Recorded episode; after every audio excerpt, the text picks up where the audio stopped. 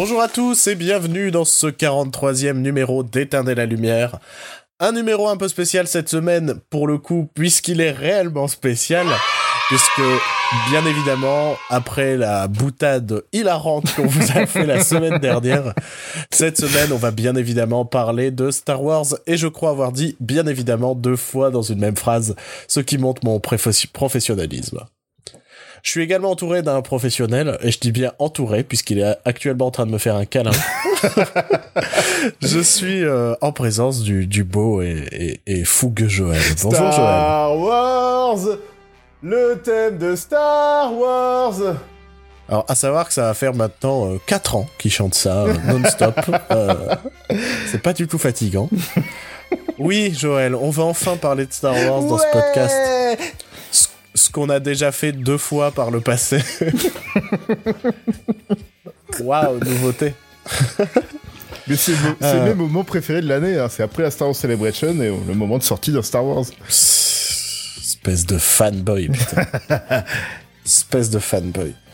Euh, donc oui, émission un peu spéciale Star Wars puisqu'on n'a pas vraiment eu l'occasion de regarder autre chose euh, cette semaine. J'ai d'ailleurs une pensée pour le crime de l'Orient Express qui, doit particulièrement cartonner. Euh, J'ose imaginer. Je suis assez triste pour l'actrice qui joue dedans, Daisy Ridley, parce que elle mérite mieux que ça.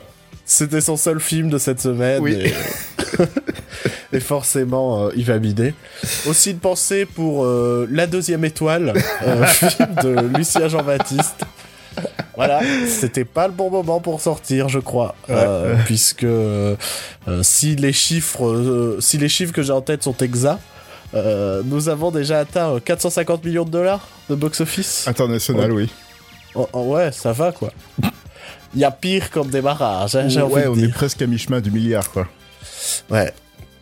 Oh, on a un Donc émission spéciale puisqu'on va euh, entre autres parler de Star Wars 8 avec une partie sans spoiler et une partie ultra full spoiler parce qu'il y a pas mal de choses à spoiler quand même sur ce Star Wars. On vous préviendra donc que si vous vous plaignez qu'on parle de spoiler pendant la partie spoiler, vous êtes des boulets. Bah déjà, n'écoutez pas une émission sur Star Wars 8 si vous ne l'avez pas vu. Oui, aussi. Je sais que moi j'ai évité de lire ou de regarder quoi que ce soit avant de voir le film. parce que je me suis vraiment fait... Euh, non, non, on va éviter quoi. Je... Le, le moindre le moindre non-spoil peut être un spoil, tu vois ce que je veux dire? Ouais, non, mais les bandes annonces et les pubs, je crois que ça fait deux mois que j'ai arrêté de les regarder. Euh, même plus. Mais c'est ce qu'il faut faire, hein. Ouais, c'était la deuxième plus grosse bande annonce qui était sortie, après j'ai arrêté faut désormais euh, se contenter des, des premières bandes annonces quand tu regardes un film. De la première, tu vois. Histoire de juste voir l'ambiance et de voir le style que ça peut avoir. Ouais, ouais, ouais. Euh, donc émission réellement spéciale, je disais, puisque entre autres euh, de ces, de notre avis, de nos avis sur euh, Star Wars 8, on va aussi un peu, de façon très légère hein, et de façon assez succincte, revenir sur notre relation avec la saga, sur ce que l'on aime dans cette saga, sur ce que l'on aime moins. et de, des influences qu'elles ont pu avoir ou non sur notre culture personnelle. Et je ne parle pas de la culture mondiale, puisqu'on sait que Star Wars a quand même eu un minimum d'influence, je crois. Euh, voilà, donc je ne sais pas euh, de la manière... Euh, voilà. Ok. T'as bien aimé cette transition ou pas? C'était parfait. C'était une transition de professionnel. Non, mais je ne sais pas comment, comment aborder ce sujet, comment lancer ce sujet. Donc euh, voilà, Star Wars, Joël, qu'est-ce que ça t'évoque? Et pas euh, qu'est-ce que ça t'évoque? Puisque nous sommes, nous sommes dans, dans, l'humour. On fait de l'humour de geek là. Hein. Oh là là, j'ai l'impression d'être dans un épisode de Big Bang Theory. Tellement la vanne était bonne et pas forcée. Incroyable. Euh, Star Wars. Star Wars, moi, ce que ça m'évoque, ça m'évoque les, les VHS enregistrés sur euh, la 5 à l'époque. euh, pas la 5 qu'on connaît actuellement, non, non, la 5 de Silvio Berlusconi. Euh, la fameuse chaîne qui diffusait la blinde de films et de séries américaines. La, la 5 que combattait Derek dans le meilleur épisode de la série Derek, Derek contre Superman. Euh, et, donc j'ai vraiment ces souvenirs des cassettes enregistrées des premiers Star Wars. entrecoupées de pubs incroyables. Et, et j'ai vraiment même une nostalgie pour ces pubs oui, oui, oui, qui avait euh, qui avait sur ces, ces VHS. Donc j'ai vraiment ces souvenirs de vacances où je regardais les VHS de Star Wars avec du son dégueulasse, une VF parfois approximative, mhm. mais euh, mais beaucoup de plaisir et beaucoup de nostalgie. et euh, et, et pourtant, j'ai beaucoup d'affection pour la VF de la trilogie originale. Ouais, mais elle est quand même pas très bonne. et, encore, elle a évité certains certaines idées qu'ils ont fini par abandonner, oui, notamment le fait d'appeler Luc, euh, Luc court le ciel. Ah oui, non, mais le chic tabac aussi qui est passé inaperçu. Bah, le chic tabac est un peu resté quand même. Parce que c'est Chico, après, je crois, premier. Ouais, mais après ils l'ont enfin ils renommé Chewbacca, enfin ouais, ouais. C'est juste dans le euh, premier qui s'appelait Chic Tabac. Mais euh, c'est vraiment les premiers souvenirs que ça m'évoque, c'est des cassettes pirates, quoi. Enfin, mhm. c'est c'était cette fameuse époque où il était illégal d'enregistrer les films, mais on vendait des magnétoscopes qui pouvaient enregistrer. hein? Tu vois ce que je veux dire J'ai jamais compris cette logique. non. Bah, c'était comme les baladeurs MP3. Hein. Oui, oui. C'était, ah, on va vendre des milliers de baladeurs MP3, mais. Ou les bah, graveurs CD DVD à l'époque, pour avoir des MP3, il n'y avait pas 20 000 solutions. C'était hyper compliqué d'acheter des des, des, des, morceaux euh, légalement en MP3. tu devais avoir que juste les albums qui sortaient euh, à l'heure actuelle, quoi. Enfin bon, je suis en train de diverger complètement. Mais genre complètement. Donc Star Wars, voilà, c'est premiers, les premiers souvenirs que j'ai avec Star Wars, c'est ça. C'est ces VHS. Et c'était même des VHS où mon père avait imprimé des feuilles oranges et marqué Star Wars dessus, c'était magnifique. je vais encore les avoir quelque part, il faudrait que je les retrouve. Toi, c'est quoi ton premier souvenir Star Wars C'est quoi ton... Mon premier souvenir Star Wars, c'était le retour du Jedi. Euh, quand j'étais en primaire, souvent le midi, euh, quelqu'un amenait une cassette et on la matait tous dans, le, dans la bibliothèque euh, de l'école. Mhm. Et c'est comme ça que j'ai pu voir des grands films aussi comme L'Armée des Ténèbres. Bah, primaire. À primaire, vous regardez L'Armée des Ténèbres. Et personne ne trouvait ça choquant. Enfin, même les profs qui étaient là euh, mettaient la cassette et se cassaient, quoi, limite. Et. Euh... Non, c'était. j'ai ce, souvenir de primaire où on avait regardé Princesse Mononoke. Ah ouais, c'est pas mal aussi. En soi, c'est quand même un film d'animation, mais j'ai vraiment des souvenirs ultra violents de Princesse Mononoke. j'ai vraiment des images en tête qui. Euh, j'ai pas revu le film depuis. Mhm. Et euh, mais j'ai vraiment ces images en tête ultra violentes de d'animaux qui se battent et de la moitié déchiquetés tout ça. Et euh, ce n'est peut-être pas du tout le cas, hein, puisque euh, les, les souvenirs ont tendance à se à se déformer avec le temps. Mais j'ai vraiment un souvenir horrible de Princesse Mononoke. Donc l'armée des ténèbres, j'ose imaginer que ça laisse quand même un souvenir quand t'es en primaire, quoi. Ouais, mais c'était très drôle quand même. Mais bref, euh, on parle du, je parle du retour de Jedi. Donc euh, c'était mon premier souvenir sur Star Wars. Ensuite, j'ai commencé vraiment à regarder Star Wars quand Canal Plus euh, avait rediffusé les les ressorties de les, enfin les éditions spéciales de 97. Ok. À l'occasion de la sortie de la menace fantôme. Mm et c'est vraiment comme ça que je suis tombé dedans, quoi. Alors moi, ce qui est marrant, c'est que je crois que je suis jamais réellement tombé dans Star Wars. j'ai vraiment ces souvenirs de VHS quand quand j'étais petit, tu vois, je les regardais, j'aimais bien. Ouais. Mais euh, j'ai vraiment des plus grands souvenirs euh, avec Indiana Jones et euh, ou Jurassic Park, tu vois. Mhm. J'ai vraiment des souvenirs beaucoup plus forts de, de ça que Star Wars. Star Wars me souvient même que euh, au moment de la sortie de Star Wars épisode 1, je l'ai pas du tout vu au ciné ou quoi que ce soit. Hein. Je crois que je l'ai vu euh, pour la première fois à sa diffusion télé ou un truc comme ça. Hein. Ouais, ok, ouais. Tu vois, gamin, j'ai pas couru pour aller voir euh, les Star Wars quand euh, la, la, prélogie est sortie, tu vois.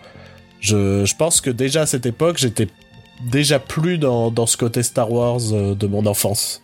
J'ai toujours été plus cowboy et plus aventurier, plus archéologue, quoi. et enfin, archéologue de cinéma, pas archéologue de la vraie vie, tu vois. Ouais, Indiana Jones, quoi. Indiana Jones. Ou paléontologue, je voulais être Alan Grant quand j'étais petit. Et euh, ah merde, comment il s'appelle Bon, c'est pas un archéologue. Euh, O'Connell dans La momie. Ah, ah mais j'adorais aussi. Hein. Mais la momie, on les avait pas en, cachette, en cassette enregistrée, tu vois. Ouais. Après, si je devais vraiment citer les cassettes que j'ai les plus regardées dans mon enfance, ce serait beaucoup moins glorieux. Je pense, je pense qu'il y a quand même les Goonies. Je pense clairement que les Goonies, c'est une cassette que j'ai exploité. Enfin, je pense qu'aujourd'hui, si tu la regardes, il reste que des images blanches, tu vois, tellement elle doit être usée. Euh, mais sinon, les vraies cassettes que j'ai le plus regardées, je pense que, bah voilà, c'est les Goonies, Maman, j'ai raté l'avion. Ouais. Il y a quand même moyen que. Et celle-là, on a la vraie cassette, attention. Oh là là Et, là là. euh, et je pense que le dernier, c'est beaucoup moins glorieux. Je pense que le dernier, c'est Un Indien dans la ville. Le remake avec Kim Allen Non, non, le vrai, euh, Oh. euh, avec Patrick Timsit. Et oui, on est en train de parler de Patrick Timsit dans un podcast sur Star Wars. Quel est le problème, hein? Mais euh, j'ai vraiment... euh, putain, un jour, il faudra qu'on parle d'un Indien dans la ville. À quel point c'est un film qu'on a tous vu gosse en se disant « Ah, c'est pas mal hein. Et en fait, c'est un film qui est pas du tout regardable je, aujourd'hui. je- je crois que j'ai jamais aimé un Indien dans la ville. C'est un cauchemar. hein. Ouais, mais t'es plus vieux que moi, tu vois. Ça, ça joue. non, mais ça joue, je pense. Ça joue. Parce que la dernière fois que je l'ai vu, c'était adolescent. Et je me souviens qu'adolescent, j'avais trouvé ça cauchemardesque. Donc je me dis, aujourd'hui, je crois que je me taille les veines devant un indien Ouais, bref, Star Wars, c'était bien. Hein. Star Wars. Donc oui, donc voilà. Je pense que dès l'enfance, j'ai pas eu ce fort attachement à Star Wars. Ouais. J'ai jamais couru après les jeux vidéo non plus Star Wars qu'il y avait à l'époque. Euh, après, il faut dire que moi, je n'avais pas de console, donc j'avais que mon PC, et mon PC de l'époque, c'était pas non plus euh, un chef-d'œuvre. Ça y jouait beaucoup, hein. Donc j'ai jamais, j'ai jamais été dans la Star Wars mania. Et là où je pense que toi, tu l'étais un peu plus. Ah oui, totalement. hein. Complètement sur la trilogie originale et aussi euh, fan de, du jeu vidéo La menace fantôme sur PlayStation. J'aime bien comment tu précises du jeu vidéo, pas du film, mais du jeu vidéo. Attends, c'était sur PlayStation, j'avais quoi? J'avais 10 ans, c'était genre le premier jeu en monde ouvert que je jouais, ça me, ça me rendait fou, quoi. Ah, c'était un jeu en monde ouvert. En euh, quelque sorte, ouais, c'était en niveau divisé, mais euh, dans ton niveau, tu faisais ce que tu veux, quoi.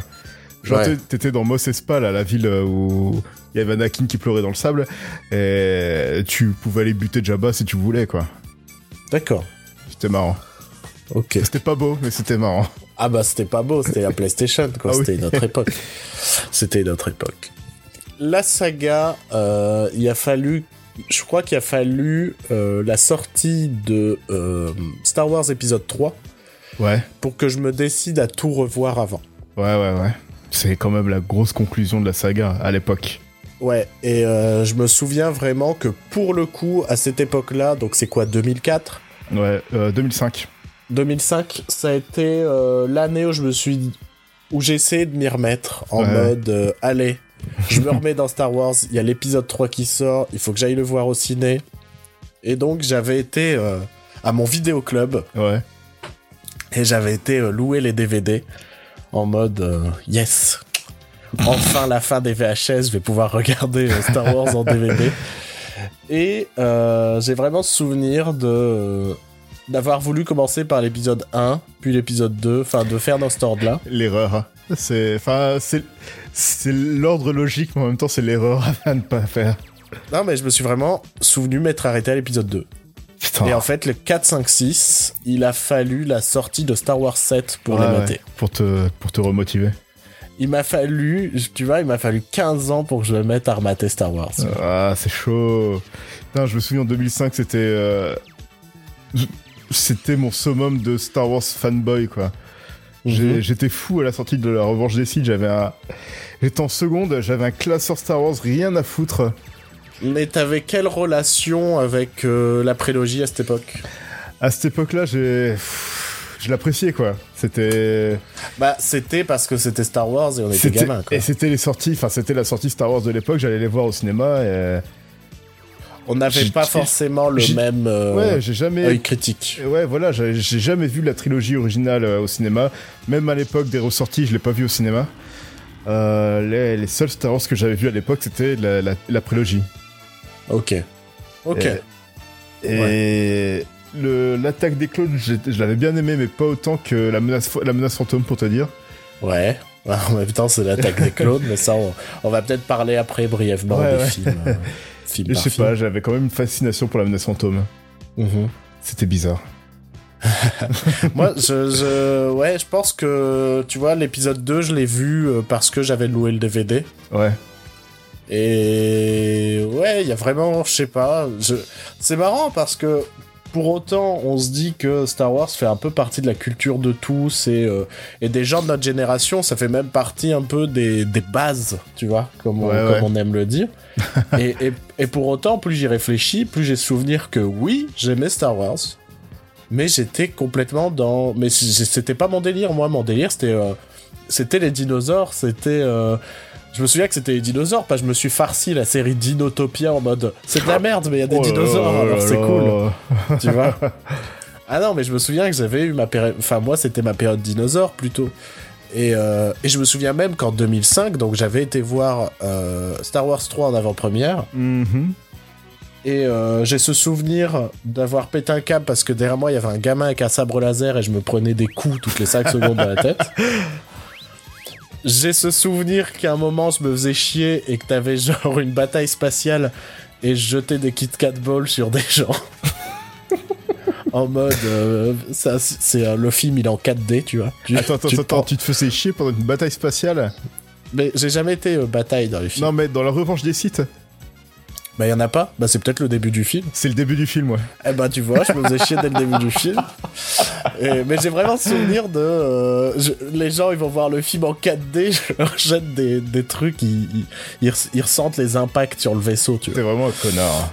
Et oui, à cette époque-là, un peu quand même. Et, euh, et j'ai surtout ce souvenir que... Je crois que mon film préféré de l'année 2005, c'était pas Star Wars, c'était King Kong. Oh le vois. mec. Parce que je... Ouais, mais il faut se dire que le, le King Kong de Jackson, je crois que ça a été un, un, un truc fort chez moi, alors que pour beaucoup, bah, c'est un film lambda et tout. Moi, je me, sou- je me souviens être sorti de la salle en mode « Waouh, je viens de voir un truc de ouf, quoi ». Mhm. Je viens vraiment de voir un, un film de, qui m'a transporté. Moi qui, moi qui voulais être aventurier, tout ça, j'ai vraiment eu l'impression d'être sur l'île avec les persos, tout ça. Et euh, je sais pas, je me souviens que ce film-là avait eu plus d'impact chez moi que Star Wars 3. Star Wars 3, je l'avais vu en mode ouais, c'était sympa. Euh, donc j'ai pas, j'ai pas forcément un attachement de base très très fort à Star Wars. Voilà. Autre chose à rajouter euh, sur euh, notre relation Star Wars-esque Peut-être maintenant, qu'est-ce qu'il en est depuis? Euh, ouais, je pense que ouais, depuis que Lucasfilm a été racheté par Disney, j'ai cet engouement pour Star Wars qui est revenu et c'est moi ça me fait du bien. Ouais. ouais, ça me fait du- ça me fait plaisir d'aller au cinéma voir un Star Wars avec euh, du coup mon regard d'adulte et réapprécier ces films euh, à leur juste valeur quoi. Pour ce qu'ils sont réellement. Pour ce qu'ils sont réellement, pour euh, ce qu'ils représentent par rapport à Star Wars et pour ce qu'ils représentent en matière de cinéma aussi. Parce que ce que j'arrivais pas à voir avec la en, re- en rematant la prélogie et même avec certains passages de la trilogie originale. Euh, là où j'adore la trilogie originale, mais euh, je pense que sans le charisme des personnages principaux, euh, sans le charisme de Mark Hamill, de, Carrie Fisher, de d'Harrison Ford, on se serait tapé, pardon, on se serait tapé la prélogie déjà à l'époque. Parce Mm. que l'épisode 4 a été sauvé par euh, le montage et la musique. Euh, c'est ce que c'est ce qu'a toujours dit George Lucas, c'est ce qu'a toujours dit tout le monde autour euh, de la production du film. Et quand on donne, ouais, quand on donne tous les pleins pouvoirs à George Lucas, ça donne la prélogie. Bref. Et ouais, le vrai tour de force cinéma dans la trilogie originale, c'était le- l'Empire contre-attaque. Ben, mo- moi, c'est même sur euh, toute la saga. Ouais. Je, je trouve que c'est. Mais après, c'est cette drôle de relation avec Star Wars où Ouais, je ouais, m'en ouais, fous à moitié. En même temps, je suis quand même intéressé. Genre, c'est clair que moi, de, je suis d'accord avec toi, c'est que depuis le rachat de Lucas, euh, de Lucasfilm, euh, mon engouement est revenu. En Mhm. mode, euh, je suis curieux. Je dis pas que je les attends avec impatience, tout ça, mais à chaque fois, je suis vraiment curieux de voir ce que ça va donner, tout ça. Et euh, je ne sais plus ce que je disais. Et oui, et pour moi, euh, je, je considère que euh, il y a que Star Wars 5 qui a vraiment qui a vraiment quelque chose qui qui je sais pas, je ressens des choses quand je regarde Star Wars 5. J'ai Ouais, des ouais, vraies émotions, j'ai des vrais je trouve que c'est la meilleure mise en scène parce qu'elle est assez en finesse tout en étant épique et elle est très dans le dans dans ce minimalisme dictatorial euh, tu vois euh, c'est de la propagande visuelle tu vois Ouais, ouais. elle, elle est très là-dedans Et c'est là où Et- les personnages euh, évoluent vraiment, où tu sens vraiment euh, la Il y a, y a une vraie progression des persos carrément. Et c'est pour ça que moi je considère toujours Star Wars 5 comme le le meilleur Star Wars dans le, enfin le, le meilleur film de la saga. Je sais mhm. pas parce que ça m'énerve toujours de dire le meilleur Star Wars le machin parce que ça voudrait dire que Star Wars c'est quelque chose. Tu vois Non, mais tu vois ce que je veux dire? Ça veut dire qu'un Star Wars, ça doit avoir telle, telle, telle, telle qualité. Non, Star Wars, c'est une saga. Après, chaque film a les qualités, tout ça. Et lequel, là-dedans, a les meilleures qualités intrinsèques à l'idée de film, bah pour moi, c'est Star Wars 5. C'est le meilleur film de la saga. Clairement. Après, dire que c'est le meilleur Star Wars, bah non, parce que ça veut dire quoi? Un bon Star Wars, quoi. Chacun cherche ce qu'il veut dans Star Wars. Si tu préfères les trucs politiques, c'est pour ça que tu vas préférer la, la prélogie, quoi. C'est vrai que c'est tellement vaste Star Wars que tu peux aimer n'importe quoi là-dedans, en fait. Mais bien sûr. Et, c'est pour, ça, que. Et, c'est pour ça qu'aimer la prélogie, c'est avoir tort en général, mais tu peux, t'as le droit, mais t'as tort. bah, t'as tort. Je dirais que je dirais que le, vrai souci, c'est que là, on va peut-être entrer plus, plus directement dans, les thèmes des films, tout ça. C'est qu'on a deux trilogies diamétralement opposées, en fait. Ouais.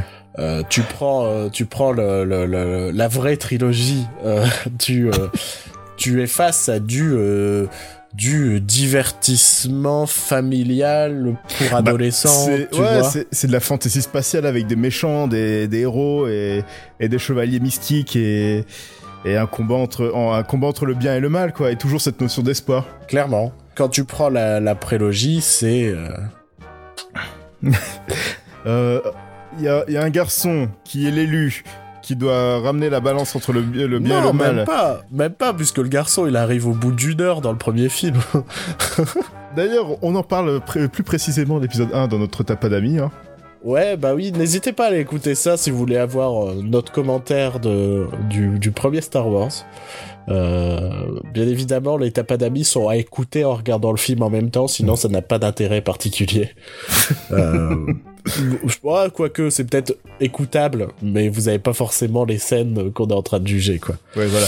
Mais euh, clairement, ouais, on en parle en long et en large de ce premier, euh, de ce premier Star Wars. Ouais, et ce que je disais déjà dans le tap euh, dans le tapadami, le problème de la prélogie, enfin un des problèmes de la prélogie, c'est que y a pas de personnage principal, enfin il y a pas de il n'y a pas d'arc de personnage. Il n'y a pas d'arc narratif d'un personnage en particulier, même de plusieurs personnages. T'as l'impression, je dirais qu'avec Star Wars, euh, la, la, prélogie Star Wars, j'ai l'impression de voir des, des reconstitutions historiques de ce qui s'est passé. Ouais. Et qu'il n'y a pas un développement du personnage et, et une psychologie particulièrement poussée. C'est l'impression que euh, ben, George Lucas, il avait écrit euh, cette frise chronologique et que là, on est en train de tourner scène par scène les, les étapes de la frise chronologique. plutôt qu'en faire de vrais arcs et une vraie histoire. Quoi histoire de s'attacher au personnage, quoi. Ouais. Et quand bien même euh, ton personnage devient le méchant, ça aurait pu être. En fait, ça, ça aurait pu être super bien amené, super intéressant de s'attacher à un personnage qui devient ensuite le, grand méchant, un des plus grands méchants du cinéma, tu vois. Même si tu sais que ça va se finir comme ça, c'est quand même intéressant de le faire. Que là, on s'attache pas à Anakin, à aucun moment on s'attache à lui. Si, si, quand il a buté tous les hommes de sable. J'ai trouvé ça hilarant. Je sais même pas de quoi tu parles. Dans l'attaque des clones, il va buter tous les. Mec, j'ai pas revu l'attaque des clones depuis 2004, 2005. Bah, sa, mère s'est fait kidnapper par les hommes de sable, tu sais les. Ouais ouais. Donc il s'est, il s'est, elle s'est fait buter par eux. Enfin, elle s'est fait kidnapper puis elle meurt euh, dans dans leur village là, euh, complètement capturée tout ça et du coup euh, lui il est pas content et il va buter tout le monde. Mhm. Ok. Bah, j'ai aucun souvenir de ça. Donc voilà, on a vraiment, euh, pour moi, deux trilogies complètement différentes, et c'est ça qui est intéressant, et c'est ça qui fait que bah tu peux aimer différentes choses dans Star Wars. Donc quand tu dis ils ont tort, bah je sais pas, je pense. non, c'est juste pour faire chier que je dis ça évidemment. Bah oui, mais parce que ouais, mais je pense qu'à un moment il va falloir qu'on calme nos races autour de Star Wars quoi. Et, mais vraiment, et je dis bien on parce que je m'inclus dedans, je nous inclus dedans, j'inclus tout le monde dedans. Parce que je trouve que aujourd'hui, t'as l'impression que. Bah, les gens dépendent de leur vie dessus. Mais c'est ça. Et on oublie que, bah, en fait, c'est juste un film, quoi. et... À la base, un film, bah, t'aimes pas, bah, tant pis, tu regardes autre chose. Que là, t'as l'impression que la qualité du film leur est due. Non, mais c'est chaud parce que ces films Star Wars me tiennent vraiment à cœur et je peux comprendre que des gens soient, soient autant, soient aussi passionnés par ça et en parler, tout ça, mais Sauf que là, ça devient n'importe quoi. Le limite, euh, Ryan Johnson se fait euh, menacer de mort encore une fois. Enfin. Et attends, là on parle de Ryan Johnson, mais déjà au moment du 7, ça a gueulé. Parce qu'on va parler de Star Wars 8 plus précisément par la suite. Oui, oui. Mais depuis le rachat par Disney, ça ne fait que gueuler en fait. En mode en mode euh, c'est pas ça Star Wars, vous avez rien compris. euh, euh, je, je, vais te faire manger ta mère dans du chili con carne. Euh, non. À Disney a tout baisé mon enfance. Hein. Calmez-vous les mecs, vous avez le droit de pas aimer un film. Vous avez complètement le droit. Vous avez le droit d'argumenter sur pourquoi pourquoi on n'aime pas un film. Et, et, et, et, quand tu l'aimes le film, bah t'as le droit d'aimer un film, mais en aucun cas ça va changer ta vie en fait mm -hmm. dans les deux cas. Et, et en ce moment, j'ai l'impression que j'ai l'impression qu'en fait, on est euh, à, à, à, à 15 jours, tu vois, de la programme de la proclamation que Star Wars est une nouvelle religion, tu vois. Parce que les gens, mais s'investissent là-dedans et je comprends que ça puisse te passionner, que l'univers puisse te passionner, mais c'est une passion, c'est pas une vie, tu vois. La, la pop culture ne doit pas définir ce que tu es. Et, et c'est un truc qui me fait excessivement peur aujourd'hui. Je, je, je, trouve qu'on s'énerve pour rien. Je trouve que, enfin, on s'identifie trop facilement à une œuvre de fiction en mode. Euh... Moi, je trouve ça chaud quand, par exemple, tu demandes à quelqu'un que tu connais pas, euh, bah, enfin, qu'est-ce que tu fais de ta vie, enfin, qu'est-ce que t'aimes, et que le mec, la, la, première phrase, ce serait, bah, moi, j'adore les Marvel. Tu vois Je ferais, mais c'est pas quitté ça. Ça, c'est pas, c'est genre, euh, c'est Ouais, t'aimes bien les Marvel, mais pour moi, ça définit pas une personne, hein, tu vois? Tu peux aimer les Marvel et derrière, euh, je sais pas, euh, avoir 150 euh, armes à feu chez toi et, brûler, et brûler des Afro-Américains dans ton jardin, tu vois? donc là, je dirais que t'es plus un connard. Mais dire j'aime bien les Marvel ou alors j'aime bien les Star Wars, mais pas la prélogie, ça veut rien dire. Enfin, on s'en fout, quoi. Donc t'as le droit de pas aimer des films, mais tu te définis pas par les films que tu aimes ou non. Et, et, là, j'ai vraiment l'impression qu'avec cette nouvelle trilogie Star Wars, t'as l'impression que... Enfin, j'ai l'impression qu'il y a... que les mecs qui gueulent, ils gueulent comme si c'était eux qui avaient investi 200 millions pour le film, tu vois. ouais, ouais, c'est clair, ouais. Et que c'est en mode, ah bah, eh, j'ai donné euh, 10 balles pour aller voir le film, euh, et c'est pas le film que j'attends, non mais... Et putain, ça marche pas comme ça, normalement, le cinéma. Le cinéma, c'est je crois que les gens ne se, ne se rendent pas compte qu'en fait un film faut pas l'attendre hein, tu vois. Faut pas faut pas se mettre à espérer faut pas se mettre à imaginer plein de choses sur un film puisque tu te prépares à la déception tout le temps? ce sera jamais ce que t'as dans ta tête jamais. Et que normalement bah c'est un réalisateur qui décide de faire un film ou un studio puisque maintenant on est plus dans cette idée là ouais. qui décide de faire un film et tu vas le voir ça te plaît ou non basta quoi et on, arrête de, et on arrête de péter un câble en mode ah bah non, il y a pas ça, il y a pas ça. Ah bah super, hein, on met les femmes en avant, super, vive la France. quoi? Un noir Stormtrooper? Et puis quoi encore?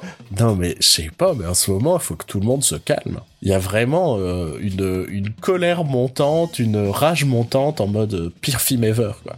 Par contre, t'as plus le droit d'avoir des avis nuancés aussi. Ah bah non. Ah bah ça c'est interdit aujourd'hui. Soit t'adores, soit tu détestes, mais t'as ouais. pas le droit de dire ah j'ai bien aimé, sauf que j'ai pas aimé ça, ça, sauf ça, que ça. Ah bah ils vont pas être déçus euh, avec nos avis derrière, hein. Parce que moi il y a des trucs que j'ai pas aimé, hein. Puis des trucs que j'ai bien aimé. Attention. Hein. Non mais euh, c'est ça aujourd'hui. J'ai l'impression qu'on n'a plus le droit de trouver un truc sympathique sans plus ou machin. Non, non, faut, faut choisir son camp et faut gueuler le plus fort que l'autre. et je trouve que dans ce, dans, dans ces deux cas, les, enfin, les deux camps ont tort en fait. Faut arrêter de gueuler pour un film. Faut se détendre un moment. Il euh, y a d'autres choses pour lesquelles on peut combattre et gueuler dans, dans la vie de tous les jours. Le racisme, l'égalité entre les hommes et les femmes. Ah, si on commence à s'embrouiller autour d'un film, euh, c'est problématique, tu vois. et qu'on soit euh, pour ou anti, tu vois. Faut, non, faut qu'on se calme. On se calme, on a le droit. De... Avec Joël, il y a des films sur lesquels on n'est pas d'accord et je crois pas qu'on soit déjà foutu sur la gueule sur des films, quoi. Pourtant, des fois, j'en ai envie, hein. Ouais, moi aussi. Hein, parce que t'es un, un, sacré bâtard. moi aussi, je t'aime. Mais euh, voilà, je sais pas, je, je trouve qu'il y a vraiment ce souci aujourd'hui de de trop s'identifier à des produits de pop culture. Et donc, je sais pas. Il y a plein de choses que j'aime. Et j'ai des t-shirts de geek, de connard. Hein. J'en ai aussi. Mais si on me demande qui je suis, je commencerai pas par me définir par des choses que j'aime, en fait. C'est un petit complément. C'est pour savoir vers quoi tu t'orientes, c'est tout. Euh, c'est la même raison pour laquelle moi j'ai toujours refusé de m'identifier en tant que geek, tu vois. je ne supporte pas. Je trouve que ce mot n'a plus aucun sens aujourd'hui, en fait. Et j'ai l'impression qu'aujourd'hui, pour être geek, euh, c'est quelque chose de très fermé. Il faut aimer Star Wars, Le Seigneur des Anneaux, les films Marvel, Game of Thrones et Doctor Who. Ouais. Et Harry Potter. Et de toute façon, vu comment sont les, les, les, les geeks, entre guillemets, aujourd'hui, ça donne plus envie de t'aligner avec ces gens-là. Ça n'a plus aucun sens, quoi. En fait, les geeks sont devenus... Les bullies d'autrefois. Déjà, et je dirais qu'ils sont devenus euh, cette caricature qui était Big Bang Theory. Oh merde. Tu vois ce que je veux dire? Big Ouais. Bang Theory, c'était une caricature du geek, et en fait, non, les geeks sont devenus ça. Putain, tu vas me dire que Big Bang Theory était en avance sur son temps Mec, c'est un documentaire. mon gars. c'est un documentaire. Mais euh, j'aime bien ton idée que ouais, les geeks sont devenus les bullies euh, d'autrefois. Mais je suis d'accord. Je trouve que mais, mais c'est vraiment il y a ce côté revanche, tu vois. Revenge of the Nerds, tu vois. Et donc maintenant que euh, c'est devenu à la mode et populaire, il faut qu'on gueule plus fort que les autres et tout. Et euh, pourtant, j'ai viens de voir d'un film où on nous explique qu'il faut de l'équilibre dans la force. et, et, et là, euh, par nos comportements à tous, on est vraiment des cons, quoi. tout le temps en train de gueuler, tout le temps en train de s'énerver. Quand on voit quelqu'un qui est pas d'accord avec nous, il faut forcément qu'on commente, qu'on tweet, qu'on gueule. Putain, venez, on se détend et on s'en fout. Et arrêter de ruminer le passé, avancer dans la vie aussi, c'est bien. Ouais, ce serait pas non plus une thématique euh, d'un certain film dont on va parler aujourd'hui Le crime de l'Orient Express. Exactement. Alors, le crime de On vous a l'Orient menti. Express. On va Alors, vous on va vous crime de qui est le coupable. Parce que j'ai pas besoin de voir le film pour le savoir. C'était Johnny Depp le coupable, là. Il s'est tué lui-même. Ouais, il a tué sa carrière. Ça, va être compliqué, hein, les animaux fantastiques avec Johnny Depp. Oh là là là là, qu'est-ce qu'on va faire? Je sais pas, mais tu sens que le gars a plus envie, quoi. Faudrait qu'il nous fasse un Johnny and Andy, tu vois. Et Ouais, genre, ouais. on voit la dépression et- de Johnny Depp. Johnny et Jack. Johnny et Johnny Captain et Jack. Jack. exactement. Ou Edward, Johnny and Edward. tu vois. Oh, et qu'on nous montre à quel euh, point c'est un acteur qui a plus envie. Et dans sa déchéance, il emmène tout le monde avec, genre J.K. Rowling et tous ceux qui sont dans les animaux fantastiques aussi. Et tous les gens qui bossent avec lui sont. C'était le pire mec engagé pour ça, quoi. Mhm. C'était, il fallait pas, fallait vraiment pas l'engager. Enfin bon, c'est un autre débat, ça. Fallait garder Colin Farrell, mais ça, on en avait déjà parlé quand on a.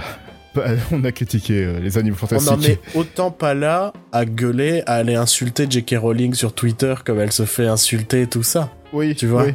Non, mais je parle de nous deux. Ah oui, non, mais parce que nous, on est, on est des gens bien, c'est pour ça. Parce que, parce que les gens le font. Et je trouve qu'il faut qu'on se calme, on s'en fout. C'est un très mauvais choix de casting et peut-être que le film va se casser la gueule à cause de ça. Mais toi, t'as pas investi de pognon, tu t'en fous, quoi. Je sais pas, c'est comme... euh, Et t'as toujours tes Harry Potter derrière, c'est bon. Ben non, mais c'est exactement ça. C'est pas parce que t'aimes pas euh, Star Wars 7 et Star Wars 8 que t'as pas les Star Wars que t'aimes, quoi. C'est pas parce qu'un artiste meurt que t'as pas, tu peux pas écouter toutes ses chansons. Tu vois, et continuer à écouter toutes ses chansons et continuer à l'aimer. Je trouve qu'il y a beaucoup de choses en ce moment autour de la culture où on est en train de créer, je sais pas, des, des religions, des nouveaux dieux, tout ça, tu vois. Et, et je trouve ça fou, je trouve ça malade, je trouve ça... euh, oui, ça peut avoir un impact sur la culture, mais on parle juste d'un impact sur la culture, et la culture c'est ultra important, je suis d'accord, et j'ai toujours défendu ça. Mais... Mais... C'est pas non plus complètement notre vie, la culture, quoi. Surtout que, le- que la culture commence de plus en plus à être Disney. Ouais, Euh, ouais. Là, avec le rachat de la Fox, euh, On n'a pas fini. je sais pas où on va. Et après, peut-être que ça n'aura aucun changement, tu vois, sur, euh, sur, les, sur euh, les produits. Mais euh, parce que les films de la Fox n'étaient pas brillants pour autant, tu vois. Ouais, C'est il pas- commençait de temps en temps à. Ouais, de temps en temps, il y avait des bons trucs, il y avait la planète des singes. Mais... Ouais, mais je veux dire, il y a- depuis quelques années, c'est, c'est- c'est- ils sont pas les pires. Enfin, ils étaient pas les pires. Ah non, bah il y a Sony Alors et que- Universal pour ça. Alors qu'il y a 10 ans, c'était vraiment les pires, la Fox. Et je pense, ouais, non, euh, j'allais dire encore la même phrase en boucle, qu'il faut qu'on calme nos races. Mais oui, il faut qu'on calme nos races. Faut que Ouais, tous, ouais, ouais. Tous on se détende, qu'on soit pour, qu'on soit contre, faut tous qu'on se détende, qu'on se mette à écouter les avis contraires. Moi, moi, je crois avoir déjà eu, je sais plus si c'est dans ce podcast ou cette discussion sur le fait que je trouve que Internet a créé un souci en fait là-dessus, involontairement, sur un truc qui était une super bonne idée et qui en fait, oui c'est une bonne idée, mais ça nous enferme tous les uns les autres. C'est dans cette idée que sur Internet on peut forcément retrouver des gens qui ont le même avis que nous, et que ce soit sur la culture, la politique, la religion, enfin sur tout, sur tous les sujets, on, on trouvera forcément des gens quelque part qui auront le même avis que nous, et on va toujours finir par se rassembler entre nous, tu vois. Et à force de s'assembler entre nous, on finit par s'enfermer aux idées des autres. Ouais. Tu vois, par se fermer, pardon, aux idées des autres. Et je trouve ça con. Je trouve que c'est important de se mélanger, en fait. C'est le métissage culturel qui fait, qui fait notre richesse. C'est beau ce que tu dis. Ah non, mais eh, j'ai jamais été aussi sérieux que sur un épisode sur Star Wars, mon gars. Mais je trouve ça trop important parce que là, je vois vraiment des trucs qui me rendent fou, quoi. Genre là, je t'en parlais en off, les mecs qui ont lancé une pétition pour que Star Wars 8 ne soit pas canon à la saga. Mais mec, t'es un spectateur, tu, tu, enfin, T'as quel âge, mec, pour penser à ça? Mais c'est ça, c'est détends-toi. Enfin, t'as pas. aimé- Je, je déteste Jurassic World. Je déteste le travail de Colin Trevorrow. Le mec, il m'appelle en disant ça te dit, on discute, machin, on s'explique, mais aucun souci en fait. Enfin, moi, je suis plus intéressé à l'idée de comprendre pourquoi c'est que qu'à tout de suite être en mode euh, Jurassic World a, a tué ma vie, euh, je mérite plus de vivre sur cette terre. c'est la fin du monde, putain. Bah non, Jurassic World à côté de Jurassic Park, c'est juste un film de merde et c'est pour ça que je continuerai à regarder Jurassic Park et c'est tout. Si Jurassic World était un chef-d'œuvre, bah je regarderai Jurassic World et Jurassic Park parce que ça changera pas le fait que Jurassic Park est un chef-d'œuvre. Mais euh, mais enfin en même temps, j'ai déjà cet avis sur les remakes que dans le pire des cas, le remake est à chier et mettra en valeur l'original et dans le meilleur des cas, le remake sera meilleur que l'original. On n'a rien à perdre avec un remake, c'est les autres qui ont à perdre du pognon. Moi, j'ai rien à perdre en soi. c'est tout. Et c'est pour ça que je pense qu'il faut tous qu'on calme nos races. Voilà, c'est la morale de, de cet épisode. Et je pense qu'il est-. Il est peut-être temps qu'on commence à parler un peu de Star Wars 8. Euh, oui, ça y est, je pense qu'il est l'heure. Star Wars The Last Jedi, les derniers Jedi, Las Dernieros, je sais pas. Jedi. Los, los últimos Jedi. Ah, c'est ça, Los Ultimos. Putain, j'ai fait de l'espagnol et je me souvenais plus. euh, donc, ce fameux Star Wars 8 qui fait tant parler depuis quelques jours, réalisé par Ryan Johnson, à qui l'on doit notamment Looper, Brick et les frères Bloom. et genre, les meilleurs épisodes de Breaking Bad, regardez, c'est Ryan Johnson qui est derrière à chaque fois. donc, ce fameux Ryan Johnson qui est fort sympathique sur Twitter, parce que... Oui, euh, franchement, bah, il est, il est parle de adorable. plein de choses. Je pense c'est un mec gentil. Je pense c'est un gentil, tu vois. J'ai espoir que c'est un vrai gentil d'Hollywood, tu vois, Ouais, Ryan. Johnson.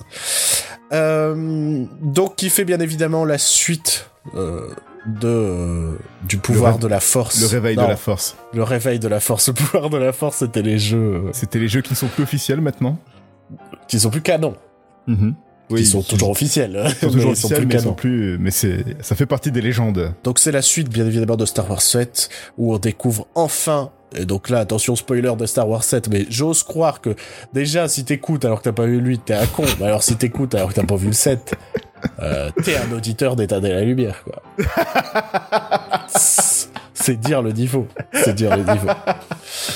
Et donc euh, euh, on va enfin découvrir ce qui se passe avec ce fameux Luke Skywalker. Qu'est-il devenu Ouais. Euh, que Sa rencontre que- avec que- Rey. que mange-t-il Euh, Est-ce qu'il boit-il bien- Que boit-il En effet, c'est vrai qu'on sait ce qu'il boit sur cette fameuse île. Euh, et puis, euh, que, que va-t-il apporter à cette rébellion naissance? Naissante pardon À, ce- à cette contre, résistance. contre euh, La rébellion, c'était dans la trilogie originale. Oui, bon, c'est un mot qui change, mon gars, mais c'est la même chose. hein. C'est la rébellion, oui. Euh, qui, donc euh, cette fameuse rébellion euh, contre euh, le, Le First Premier Order, Ordre. euh, dirigé euh, d'une main de maître par euh, Le Snoke. suprême leader Snoke, ainsi que ses bras droit et gauche, euh, Donald Gleason, euh, le- l'amiral Hux, et euh, Adam Driver, Lemo, Kylo Ren. Voilà, Ben, euh, Ben, euh, j'allais dire Ben Kenobi, mon gars. oh non, what a ben twist Skywalker, justement. Ben Solo. Ouais, moi je préfère dire Ben Skywalker. Non, c'est Ben Solo. Ben Skywalker, dans l'ancien univers étendu, c'était le fils de Luke Skywalker et de Mara Jade. Mais bon, tout ça, on s'en fout maintenant vu que c'est passé à la fenêtre. Ça, c'est quand même marrant. Tout ce qui est parti à la poubelle, c'est quand même très drôle. Moi, je trouve ça très hilarant, franchement. euh, Euh, donc, je sais pas ce qu'on résume en particulier pour le moment parce qu'on est dans Euh, une partie sans spoiler. Bah, on peut dire le synopsis vite fait, non? Vas-y, Ah. bah vas-y. Je sais pas. Moi, je sais pas. Je sais pas expliquer. Vas-y. Bah, suite à la victoire apparente de, de, de la résistance slash rebelle à la fin de l'épisode 7 avec la destruction de, de la base Starkiller et euh, le premier road qui a annihilé complètement la flotte euh, de la République. Ce qui est bien, c'est quand tu parles, j'imagine l'écran qui déroule euh, du début de Star Wars. Euh, euh, alors, euh, oui, et c'est à ce moment-là que... et du coup, le premier ordre poursuit l'Alliance rebelle, la résistance, et pendant ce temps, Rey donne le sabre à Luke. Ça fait deux ans que Rey a le bras tendu avec son Elle a une sabre, tendinite. Je sais pas Et ça, voilà. ça se dit une tendinite pour le bras? tendinite du bras. Allez. Mais euh, voilà, et donc on va forcément découvrir ce qui va se passer entre, Parce que ça se passe vraiment juste en- après l'épisode 7. entre Luke et, et Rey, Et, vrai- avec la rébellion qui Voilà. va faire des piou-piou dans l'espace. et des view et des... Voilà. Donc au casting, on retrouve tout le monde à part ben, Harrison Ah. Ford. Quoi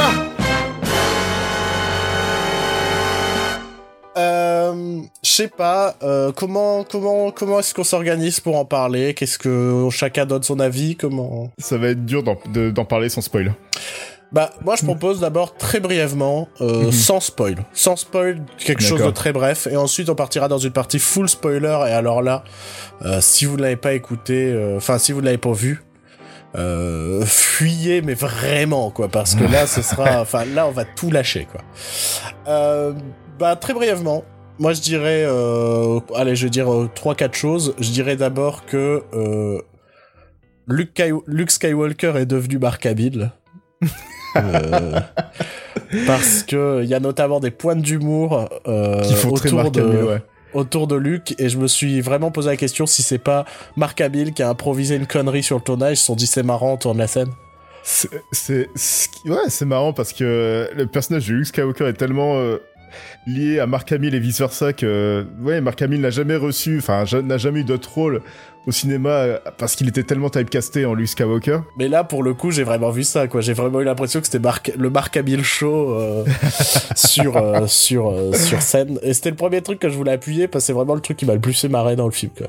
je regarde je regardais vraiment Mark Hamill en mode c'est Mark Hamill quoi alors dans les trucs pas spoiler euh, et de façon plus générale je dirais que euh, si le film s'était contenté de ses deux premiers tiers j'aurais préféré à Star Wars 7 Ouais. euh, parce que le film fait quand même 2h30 par là. 2h30 sans le générique, ouais. Ouais. et, c'est le plus long de euh, toute la saga. Et je trouve que vraiment le dernier tiers fait. euh, Enfin, j'ai eu l'impression d'avoir du rab, tu vois. J'ai fini de manger et on me ramène une assiette et je bah, ça a l'air bon et c'est pas mauvais. Bon, allez, mais, euh, par gourmandise. mais j'en peux plus quoi. Et, et j'ai vraiment eu ce truc de, j'ai vraiment adoré les deux premiers tiers. J'étais vraiment dedans, j'étais vraiment, enfin, on, on était face à quelque chose de vraiment différent. No- note aussi en termes de, de ton, en termes de rythme, en termes de de d'idées de mise en scène, en termes de tout ça, on était vraiment dans quelque chose de, de très différent.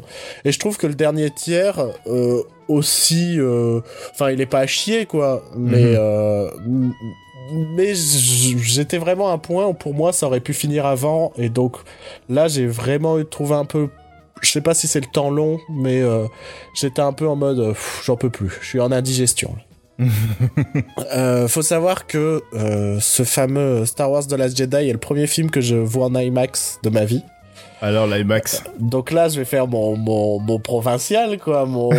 Eh, eh, les Parisiens, ils sont tous en mode. On fait ça tous les jours. Moi, je regarde TF1 en IMAX, quoi.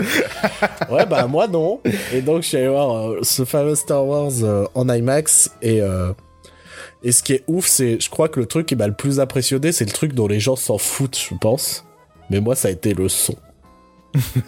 Je- je- non, mais, Mais- mec, j'étais. Enfin, j'étais dedans, mais de fou, quoi. Au début, quand le thème s'élève, avec le logo qui apparaît et tout, avec le son, euh, l'écran énorme et euh, la 3D de, de, de bonne qualité, de bonne facture, euh, j'étais bordel de merde. Tu dis, je me suis putain, vraiment je suis fait content d'avoir payé 15 balles. 17 balles. 17 balles. 17, mon gars. hein. Mais Et- franchement, t'es quand même content de les avoir payés. Ouais, je me suis vraiment fait euh, waouh, waouh, Là, ça les vaut. waouh. Là, ça clairement, ouais, Euh, C'était euh, ultra impressionnant à, à mater comme ça sur un sur un écran aussi grand. Et euh, De toute façon, le futur des salles de cinéma, c'est dans le son. ouais, je pense, hein, parce que non, mais bah, même dans l'industrie en ce moment, euh, les, dis- les grandes discussions, c'est sur le, le son. Bah, moi quand je vois les qualités de son euh, de l'UGC où t'as genre les enceintes qui vibrent comme ça pendant ton film. du son qui sature ce genre de truc Euh, là le fait de le voir en IMAX avec un son mais incroyable. Je te jure que quand la musique est montée j'étais en mode oh putain ça va être ça pendant deux heures et demie ça C'était va de être parfait quoi. Je alors je je j'en sais rien. J'en sais rien mais c'était bien. L'Atmos, c'est le top du top. pour revenir sur le film, euh, je dirais que euh, le ton est un peu particulier et déroutant.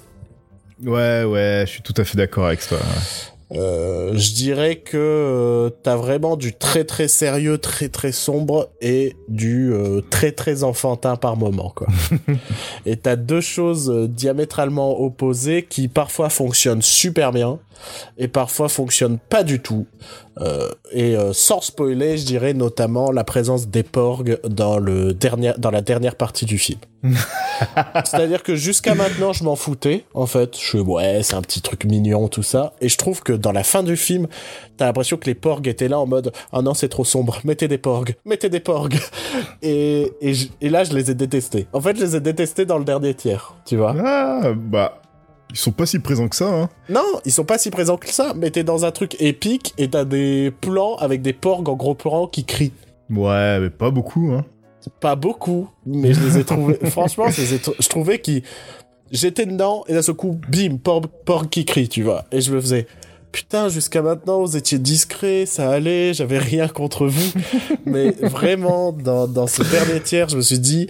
J'ai trouvé que là, l'humour n'avait rien à foutre là, en fait. Ouais, bon, j'ai bien aimé les porgs. Je suis. Ouais, mais t'as un tocard, toi. Ah, bah oui. Allez, on se bat, Joël, allez. Ah, ah, attention, j'ai fait de la savate.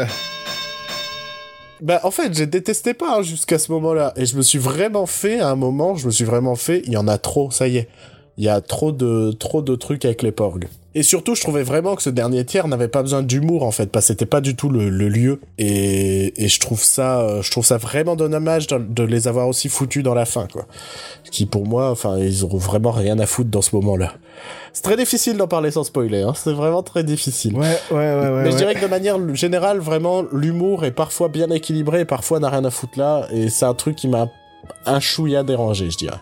Mhm. Je dirais vraiment ça. Euh... Je sais pas, est-ce que t'as d'autres choses à dire euh, sans spoiler? C'est... Ouais, c'est dur, hein, c'est dur. C'est un Star Wars, euh, j'ai pas envie de dire différent, mais qui a... qui apporte des nouvelles choses dans la saga. Il y a Mhm. vraiment pas mal de nouvelles choses dans la saga. Ça, franchement, la première fois, ça m'a un petit peu dérouté. C'est pour ça que j'ai eu du mal à, à me faire mon avis. J'avais bien Bah- aimé des, je l'ai vu deux fois. Ouais, Je, je l'ai bien aimé à sa sortie, mais j'ai eu du mal à le digérer. Enfin, ça met du temps à digérer. Ouais. La, deux- la deuxième fois, c'est passé euh, facilement. Là, c'est, là, je me suis vraiment euh, éclaté. euh, euh, les performances des acteurs, j'ai trouvé incroyables aussi. Alors, oui et non. Euh, Domhnall Gleeson, j'avais un problème avec lui sur le 7 et je l'ai d'autant plus sur le 8. Ouais, ouais. Est-ce qu'il faudra en parler en spoiler aussi?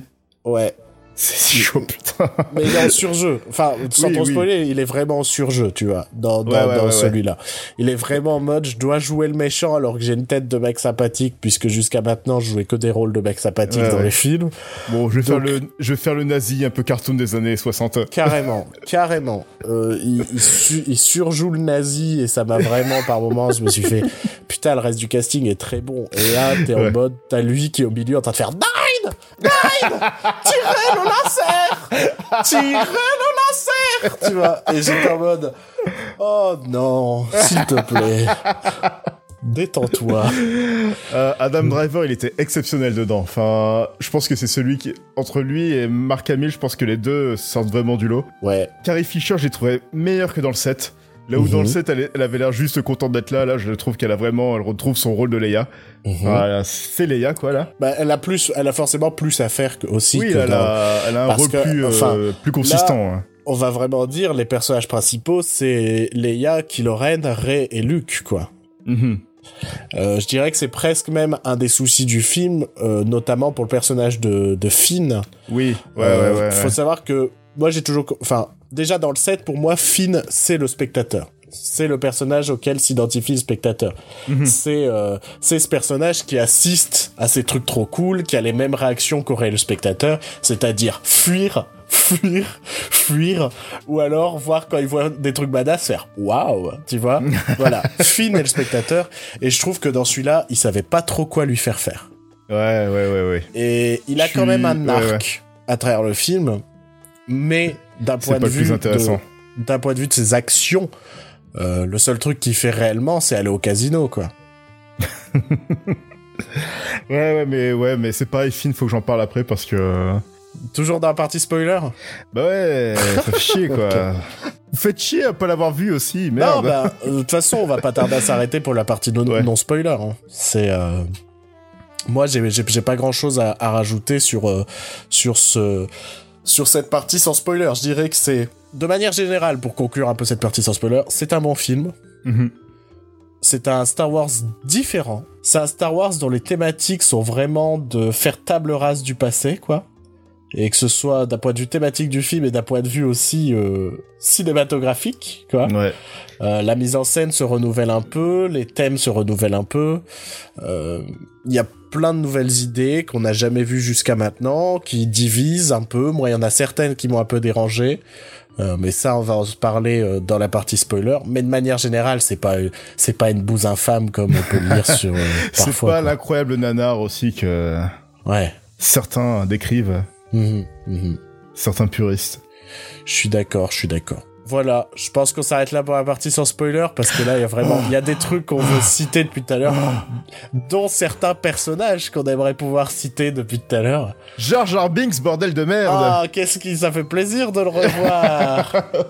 Putain, Mass Windu. ils, quand ils Ah disent là. que Jar Jar Binks, en fait, c'est Snoke Ah Waouh oui. Ah là là. Bon allez, donc on va s'arrêter là pour la partie spoiler. Donc Spoiler euh, petit, on se fait un petit interlude musical ou je sais pas, et derrière on se fait la partie spoiler, comme ça les gens ont le temps de de fuir. À tout de suite. Spoiler La partie spoiler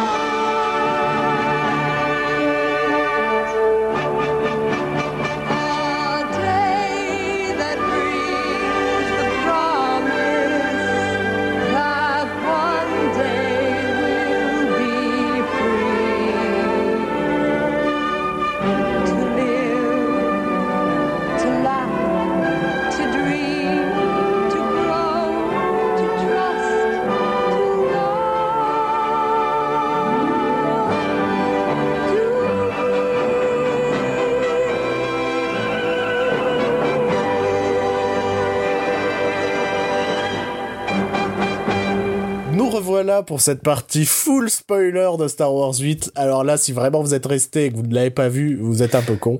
Là, là, c'est Euh, vraiment votre dernière chance. hein. Parce que là, là, on est parti pour du spoiler et moi On je vais va dire qui est là, tous les caméos, tous les acteurs qui, qui y apparaissent pour faire un petit coucou et... Je vais commencer juste en citant un nom. Je vais juste dire Yoda. Ah non, merde, je pensais que t'allais dire Justin Theroux. Ah non, ah Justin Theroux, mon gars, je me suis. Ouais, mon... Attends, je l'ai reconnu direct et j'étais en mode.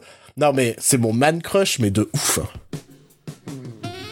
Ah non, mais Justin Theroux, mais quel bel homme, quoi.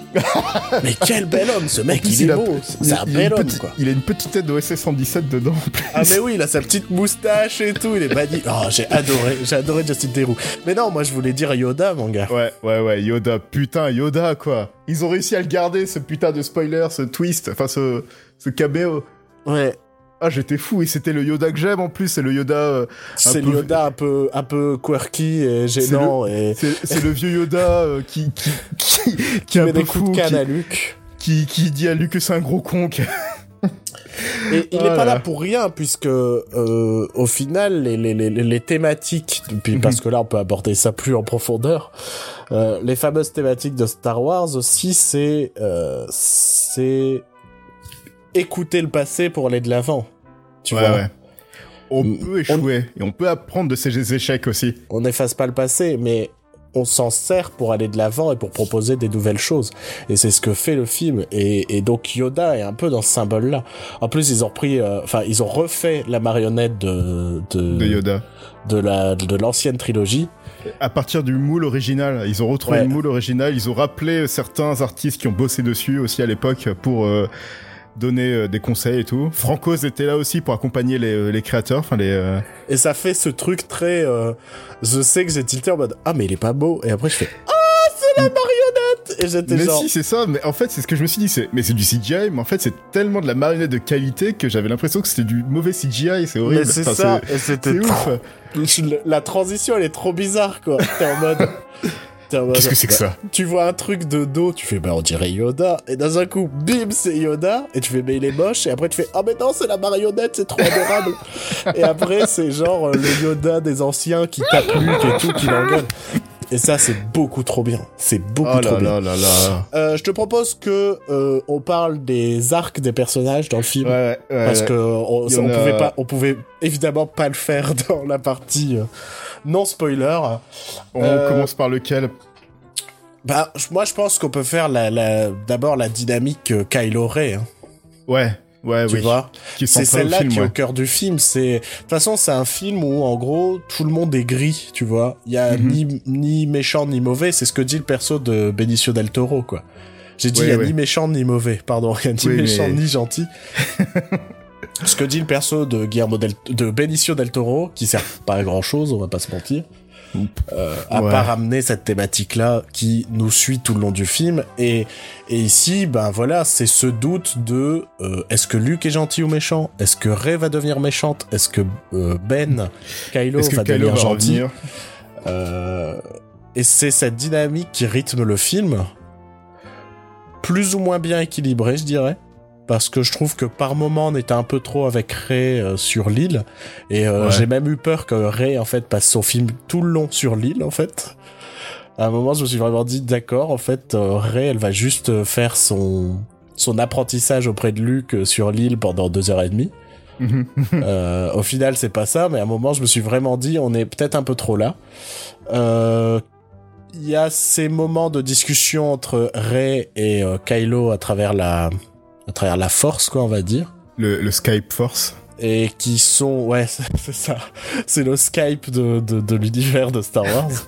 et qui sont des moments euh, à la fois intéressants et un peu faiblards, je trouve. Ouais. Euh, en gros, je comprends l'idée d'avoir voulu les amener à discuter, à entretenir une relation qui va euh, les mener tous les deux au doute, tu vois, à ne plus savoir réellement qui ils sont, à ne plus savoir réellement qui quel est leur but. D'autant plus qu'on apprend dans celui-là qu'en fait les parents de, de Ray c'est Monsieur et Madame tout le monde, quoi. Supposément. Hein. C'est des lambda. Toi, tu penses qu'il ment? Bah, c'est Kylo Ren, c'est quand même. Alors, moi, je pense pas. Enfin, j'ai Euh, vraiment je- lu une interview de de, de, de, de Ryan Johnson. Oui, mais il dit pas que c'est la réponse finale. Il dit que pour le moment, dans cet instant présent, euh, les parents de Rey ne sont personne. Ouais, Euh, mais il a aussi dit qu'en fait, euh, bah, l'instant, en gros, dans Star Wars 5, quand Luke apprend que Vador c'est son père, c'est fort, c'est intense, c'est machin, Oui, oui, ouais, ouais. et qu'on peut pas forcément rivaliser avec ça, quoi.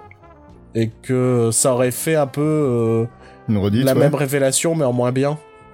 Ouais, ouais. tu vois? Et là, je trouve ça intéressant. En plus, je trouve que ça va avec la thématique finale qui est euh, que euh, tout le monde peut avoir la force, que tout Mhm, le monde peut mhm. être un nouvel espoir en fait pour la rébellion en fait. Tu vois Ouais, ouais. Et Que la force n'est pas un pouvoir que l'élite peut avoir.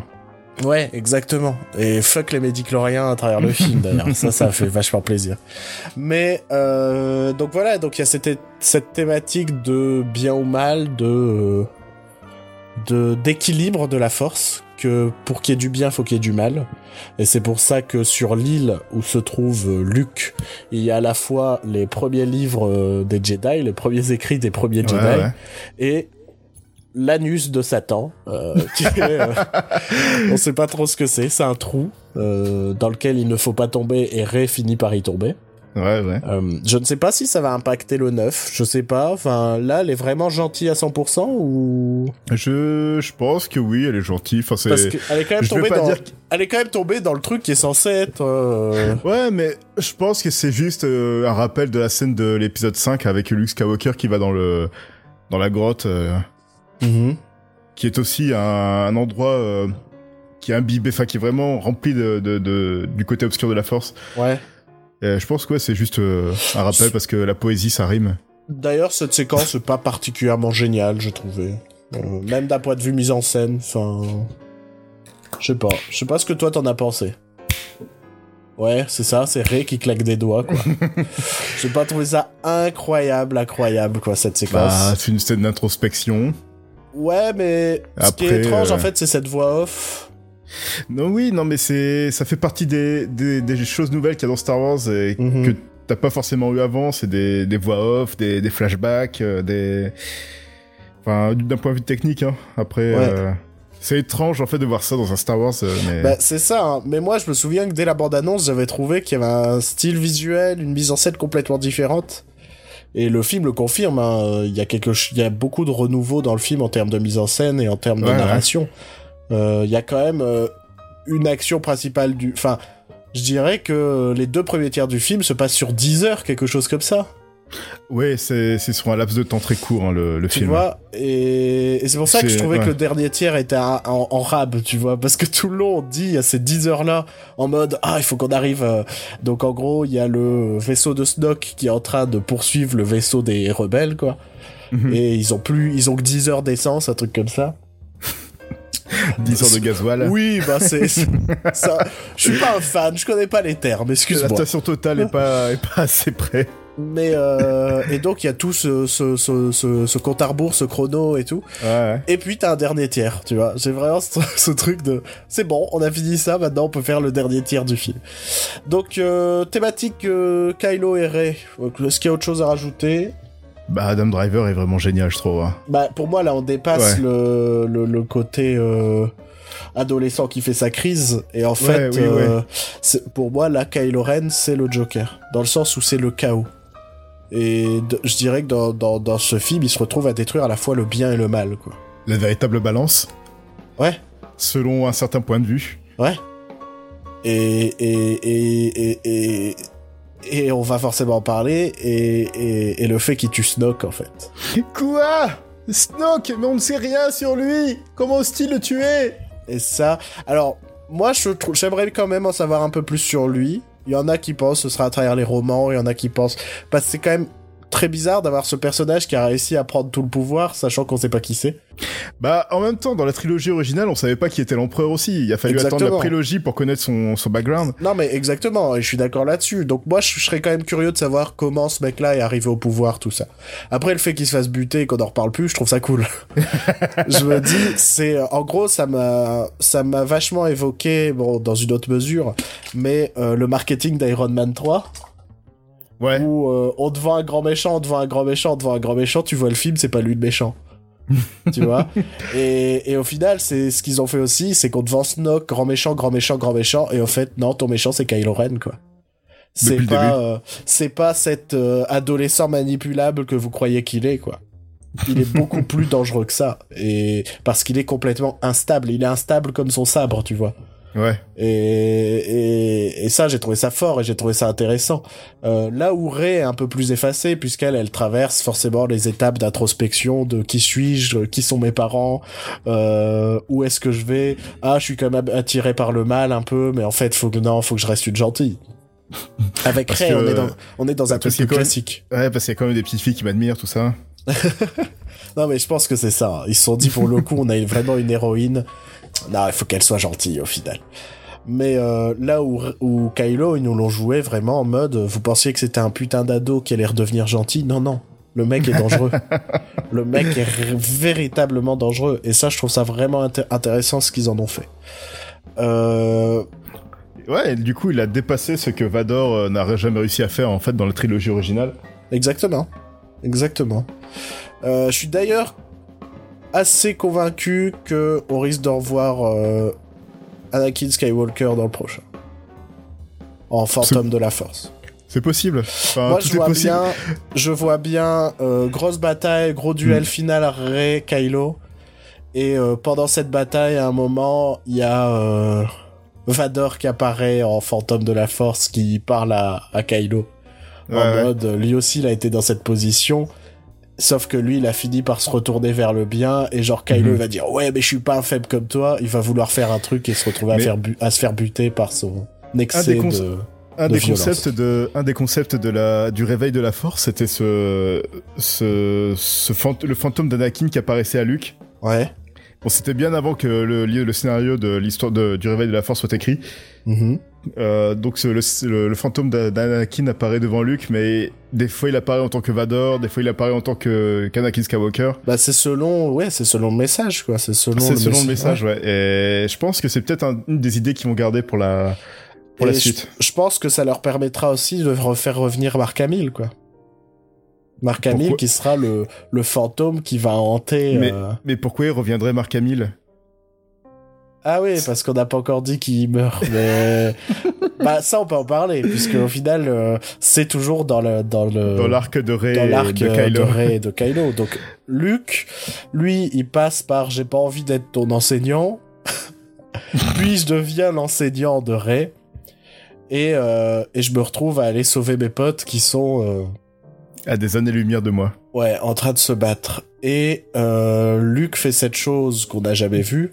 cette chose incroyable. C'est on découvre un nouveau pouvoir de la force où euh, donc le, le, le film se conclut sur un affrontement euh, Luke et euh, Kylo.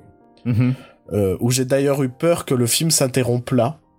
Tu vois t'as ce plan où t'as vraiment Luke debout face au, au AT-AT et tout ça tu vois. Et je me suis dit oh putain les enculés ils vont couper là je me suis vraiment dit, s'il coupe là, je pète un câble. Je hurle, quoi. J'étais prêt à gueuler. J'étais, je te jure que j'étais pas bien. Et au final, non, on assiste à l'affrontement. Et, euh, et à ce moment-là, on découvre qu'en fait, ce n'est pas Luke qui affrontait euh, Kylo, mais une projection de Luke. ouais Et Qui se euh, trouve Luke toujours est toujours sur assis euh. sur son île, sur son rocher. ouais ouais Sauf qu'il utilise, je dirais, tellement de, de puissance, de force, quoi, ouais, ouais je pense qu'il utilise tout ce qu'il a en lui quoi qu'il se retrouve à mourir, en fait. À disparaître. À devenir à son tour un, un- un- un fantôme, quoi. dans ce plan même dans ce plan magnifique qui m'a encore qui m'a encore fait verser une lame la deuxième fois où tu le vois assis en en train de regarder le coucher de soleil euh, des deux soleils Ouais, il y a les deux soleils, ça c'était beau. il y a son thème et puis il y a, tu vois qu'il disparaît que sa sa cape s'envole euh. Mm. et je me suis dit ah c'est beau c'est beau ça C'est beau, ouais. Ah, ça c'est beau. Son, son, son voyage se termine comme il avait commencé. Exactement. Ça c'est une belle, euh, une belle symbolique de. euh, ça, ça, c'est le, à peu près le même plan, quoi. c'est, euh, ça c'est vraiment joli. Euh, ce qui est intéressant avec cette fameuse projection euh, de force, c'est que euh, je trouvais ça ridicule et en même temps, en fait, le fait qu'il meure derrière, pour moi, me le recrédibilise un peu. Ouais, ouais, ouais. Tu vois, je me suis Tu vraiment fait. est- Oh, c'est too much, quoi. C'est- Je me suis est vraiment trop, fait, est trop on est- cheaté. Ouais.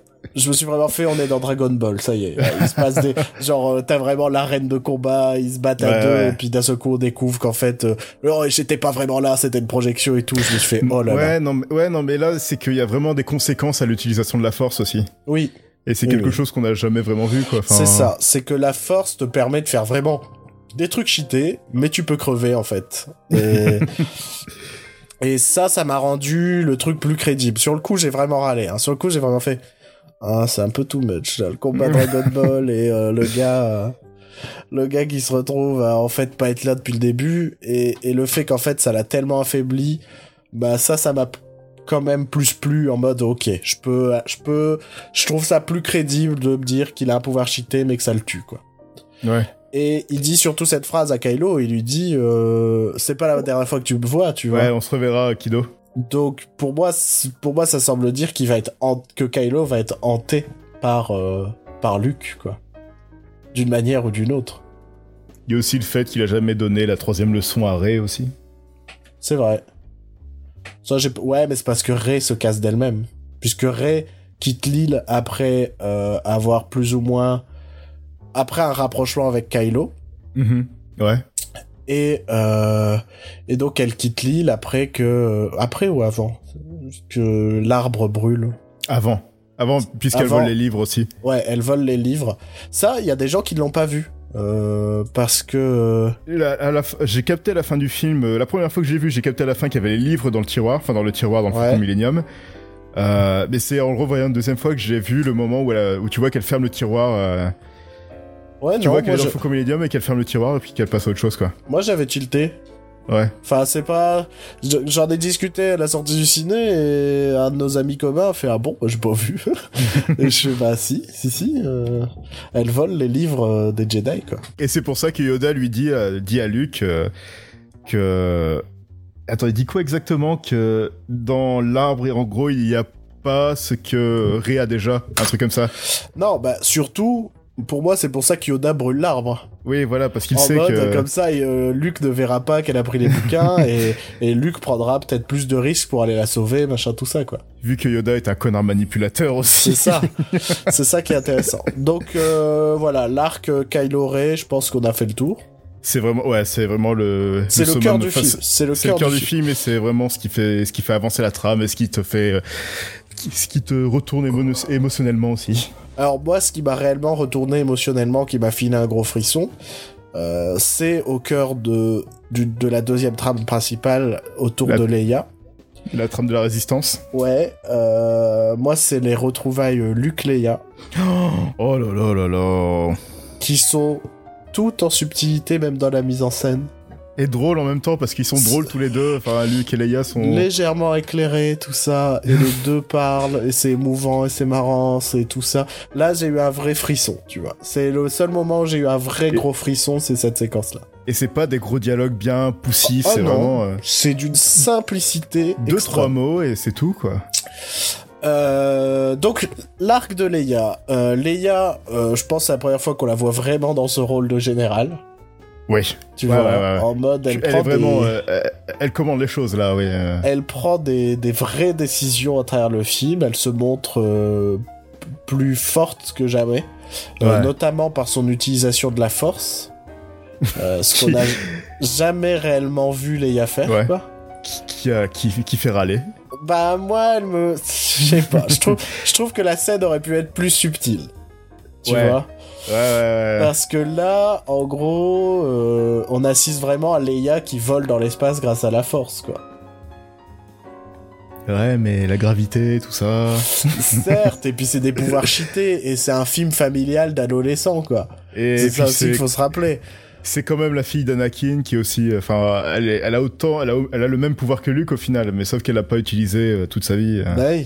Non, mais moi, c'est pas, le- c'est pas la quand c'est, non, c'est juste la mise en scène en elle-même, oui, moi, ouais, qui m'a ouais, un ouais, peu fait. euh, que C'est genre une sorte de travelling dans l'espace avec Leia qui vole. euh, Tu fais ouais.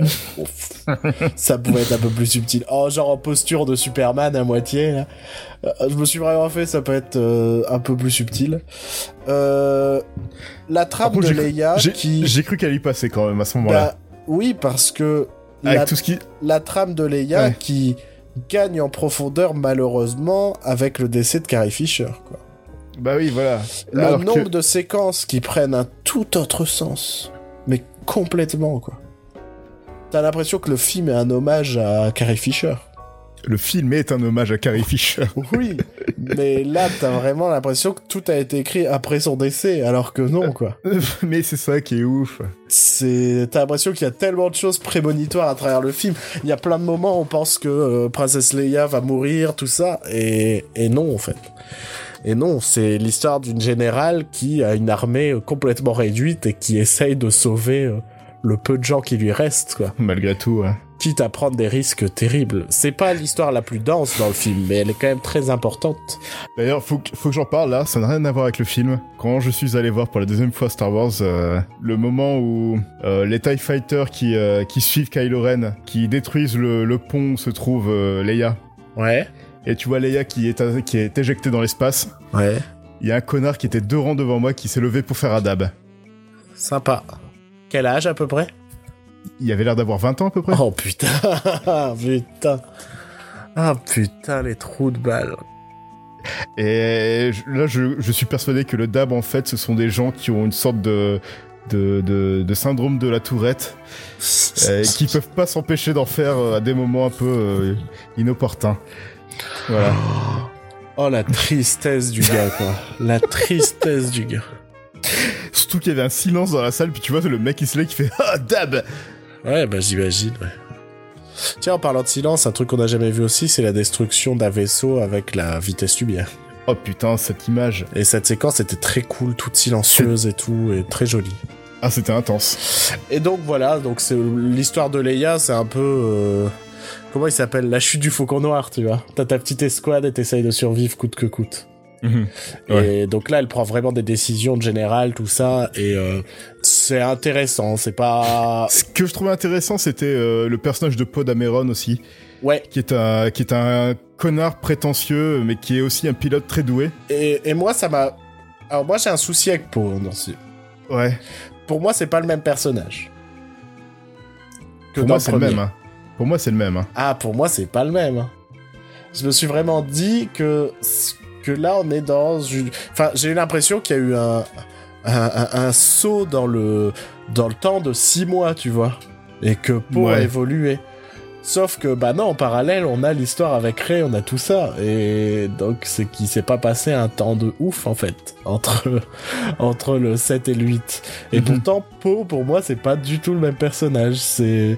Maintenant, c'est devenu ce, euh, ce, ce, ce, ce pirate de l'espace, euh, mais euh, qui mène une mutinerie, qui devient un leader, qui devient tout ça, quoi. Et j'ai jamais vu Poe comme un leader. Au contraire, pour moi, Poe, c'était euh, Poe, c'est un Han Solo bis, quoi. Tu vois? Ouais, mais justement, enfin, son arc, c'est- ce passage du- de, de Han Solo bis à ce- ce- cette figure de leader. Mais pour moi, on le voit pas, en fait. C'est- enfin, j'ai vraiment eu l'impression dès le début du film d'avoir un pot différent, en mode euh, comme s'il y avait eu un saut dans le temps un peu. Et et je trouvais que son arc était mal mal amené en fait. Ouais, ouais, mais je sais pas, je vois avec ses interactions avec Leia que qu'il a encore plein de choses à apprendre que- avant de devenir un leader. Oui, bien sûr. Mais Euh, ce qui mène la question de euh, bah, comment faire un œuf sans Princesse Leia. ouais, surtout que apparemment le projet principal, enfin le l'idée, c'était d'avoir un film qui représente, enfin qui soit le film d'un des trios, de, un des membres du trio original. Mm. Donc le 7 c'était le film de Han Solo, celui-là c'était le film de Luke, et le 9 ça devait être le film de Leia. Est-ce que ça fait qu'il y a un peu plus de scènes de Leia euh, dans celui-là au final? Genre Ah, ils se sont pas, dit hein. parce que là elle est quand même très présente. hein. Pour moi c'est vraiment le, le film de Luke et Leia. Ouais. Parce qu'ils Ouais, sont, ouais. enfin les deux en termes d'équilibre on a vraiment les deux à peu près à égalité en termes de de présence. Bah, ce qui, est une, ce qui est une bonne chose aussi, parce qu'il y a deux trames principales, c'est la trame de la résistance et la trame de, de, de, de, de Rey et de, de Kylo. Et tu fais bien de dire qu'il y a deux trames principales puisque euh, il y a une troisième trame dans le Il y a film. une troisième trame, mais qui est intrinsèque aussi à la, deux à la trames de la, mais la trame a- de la résistance, qui apporte au final pas grand chose, c'est la trame de film. qui m'a beaucoup déçu. qui Euh, est cette histoire de ah faut que t'ailles sur une planète casino et pour aller voir un mec, mec. pour aller euh, pour aller chercher Justin Theroux mais au final non, tu te retrouves à prendre Benicio del Toro. Euh, Benicio del Toro qui bégait. ouais. Et qui au final est un personnage euh, un peu lambda euh, ni blanc ni noir et qui va finir par les dénoncer pour du pognon quoi. Et qui se casse à la fin. Ouais dans une mission qui au final ne sert à rien parce que ça n'a pas avancé grand chose. Bah, ça permet de, de refoutre euh, Phasma et de refoutre des combats de sabre Ouais. laser et, euh, et des Ça séquences aussi- où on chevauche des animaux. Ouais, et puis ça montre aussi que des fois, euh, t'as beau faire des missions, bah, des fois tu peux échouer aussi, misérablement. Et ça permet d'introduire aussi le personnage de Rose, qui devient Ouais. son... sa compagne, en- sa compagne d'aventure, quoi. Ouais, ouais, ouais. Et, euh, et qui est là juste en tant que catalyseur d'histoire de Finn, quoi. Et qui est, ouais. Ce qui m'a Parce- déçu dans cette trame-là, c'est que on commence, le... on commence avec Finn et la première chose qu'il fait, c'est de s'enfuir. Ouais, mais justement, c'est à mettre en parallèle avec la fin. en gros, mais- l'idée, c'est que euh, elle, elle est le catalyseur de sa rédemption, hein, Finn. Finn, Ouais, c'est d'abord se lâche. Ouais, mais c'était déjà le cas dans le set et je pensais qu'à la fin du set, euh, le fait qu'il se, enfin, qu'il se dresse en héros, enfin, en... ouais, en héros face à Kylo, ça, c'était ça sa rédemption. Et là, on recommence à refaire la même chose euh, dans le 8. Ouais. Et ça m'a fait chier, quoi. J'aime bien Finn. Ouais, mais pour moi, j'ai cette idée que dans le 7, c'est plus un truc d'ego. Ouais. Et dans le 8, c'est pour la cause générale, puisque le, la Ouais. sœur de Rose s'est sacrifiée pour, le, pour la cause, en fait. non, mais c'est ça l'idée. Non, mais je repense à la tête de Finn quand Rose lui dit que c'est un héros de la résistance, tout ça. Et Et, et au final, fier de lui. Finn, à la fin, se sacrifie pour la cause. Sauf qu'il est sauvé par Rose. Ouais. Mais il se sacrifie pour la cause. Lui qui a toujours écouté que lui-même, en fait. Et si, pour moi, je peux voir la logique. C'est sûr que le fait qu'il cherche à se sauver dès le début, ça aide pas. Mais je comprends cette logique de faire de ce mec-là qui ne s'écoutait que lui-même, qui avait son ego, qui se met à écouter les besoins des autres. Et, et je comprends l'idée. Au final, c'est un peu déjà ce Mhm. qu'il fait en sauvant les animaux avec Rose. euh, aussi dans la séquence euh, du casino, quoi. Ouais. Euh, c'est marrant cette séquence du casino. Il y a vraiment un plan où je me suis cru dans un tout autre film. C'est c'est un plan où euh, ils sont à dos de cet animal qui sert, euh, qui est une sorte de gros chat de, de course quoi, Un, un chat cheval. un chat cheval. Et il y a un moment ils sont dans une petite ruelle avec des guirlandes et tout. Et je sais pas, je, je trouvais que ça faisait très Harry Potter ou très autre chose quoi. Mais je trouve que le personnage de Rose aurait été parfait dans un Harry Potter. Ouais, c'est c'est c'est cette fangirl euh, qui aide les aventuriers quoi. Et ouais, ouais, je, je vois l'idée. Et ben, il y a ce plan là où ils sont à deux avec les guirlandes, à dos d'animal et tout. Je me suis dit, c'est très Harry Potter, quoi. Genre un animal euh, sauvage, euh, magique, euh, dans un monde de moldus et ils se retrouvent à courir de, enfin, avec, je sais pas. Je me suis vraiment fait cette réflexion. Euh, mais pareil, Rose en, en, en soi, elle ajoute pas grand chose non plus au film. J'ai l'impression qu'ils essayent de nous teaser un triangle amoureux. Ouais, ça va partir en, en carré amoureux à la fin, je ouais, pense. je sais pas, parce qu'il y a Non, déjà... en, en quintuple amoureux, parce qu'il y a, Il y a la tension et sexuelle Kylo et Rey. Il y a Finn qui veut se taper Rey. Il y a, Rose, qui, veut se taper Et Finn. il y a Poe qui veut se taper Finn aussi. Ouais, donc... Et, et alors... Non, alors... Je connais des gens qui pensent que Poe veut se taper Rey aussi. Parce qu'il y a cette Ouais. fameuse séquence où les deux se rencontrent et ils font enchanter Poe et moi Rey. et Voilà. Pour, Ouais. moi, pour moi, ça veut Waouh, trop rien ils dire. Ils se rencontrent, ils ont Bah, pas eu le temps ça. de se... Ils se rencontrent, ils sont amoureux. Non, oui, non, mais ils se sont pas rencontrés officiellement dans le set, donc Bah, euh, voilà, ouais, fallait caser la scène. ça. euh, Je pense que c'était vraiment juste ça, la vanne de, bah, en fait, ils se sont jamais croisés dans les films, quoi.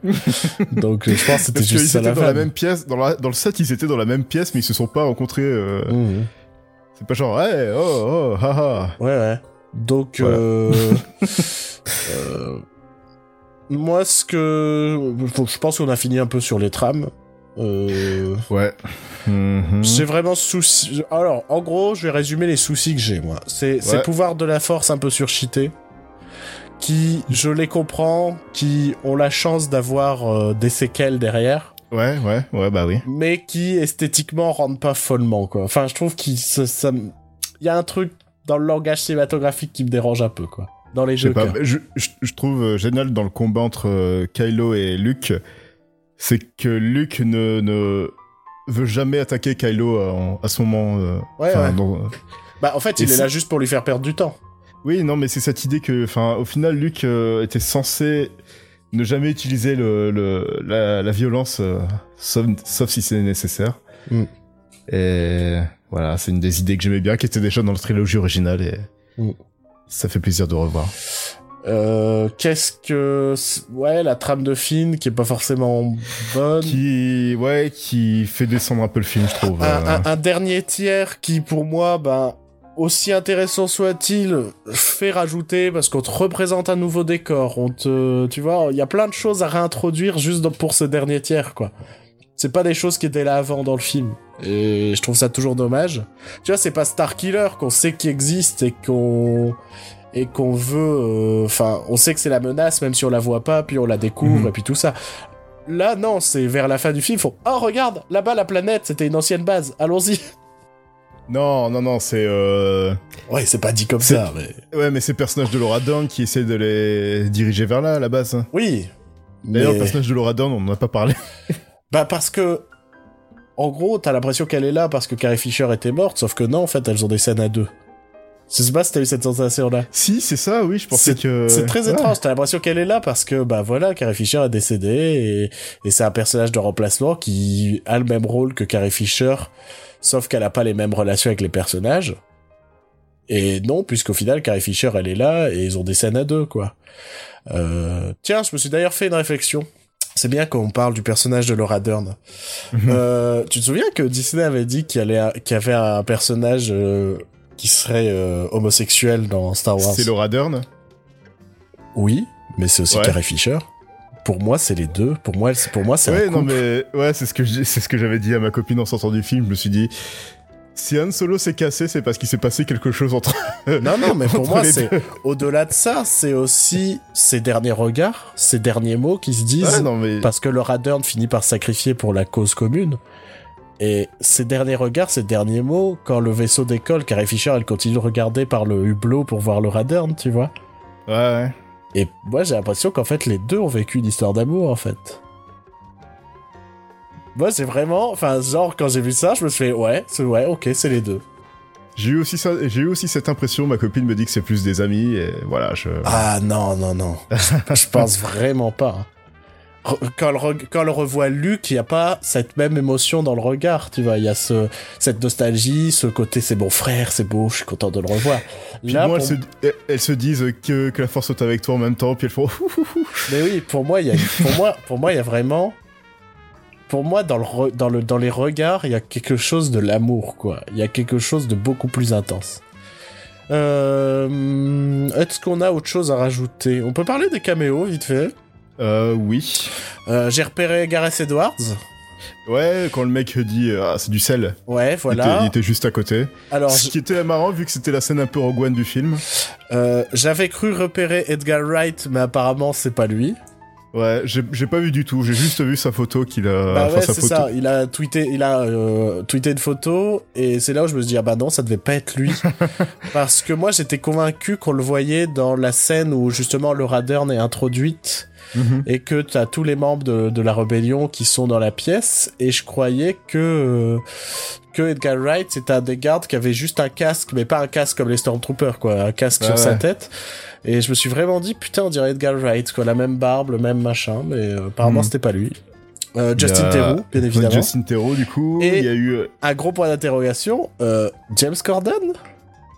Non, non, non, non, non, il est pas dedans. Alors, alors, je me suis fait la réflexion. J'ai vu des tweets de gens qui se sont fait la même réflexion. Euh, Il y a pas mal de gens qui se demandent s'il est dedans. Parce que, Non, parce que tous les rôles- tous les caméos connus sont euh, ceux de ceux de Tom Hardy en Stormtrooper. ouais, Euh, je vois pas du tout euh, qui ça pourrait être. moi non plus. Bah non, bah Oh. après les Stormtroopers. Ouais, encore dans le set, euh, Daniel Craig, c'était, ça se voyait vu que c'était le seul Stormtrooper qui avait à peu près un rôle dans le film. Enfin, Ouais, ouais. un ouais. rôle. Euh, Il y a eu les deux princes anglais, mais ils ont été coupés au montage. Ok. Euh, Il y a eu Joseph Gordon-Levitt qui a fait une voix. Qui a fait un alien apparemment. Ouais, mais je vois pas lequel. Moi non plus.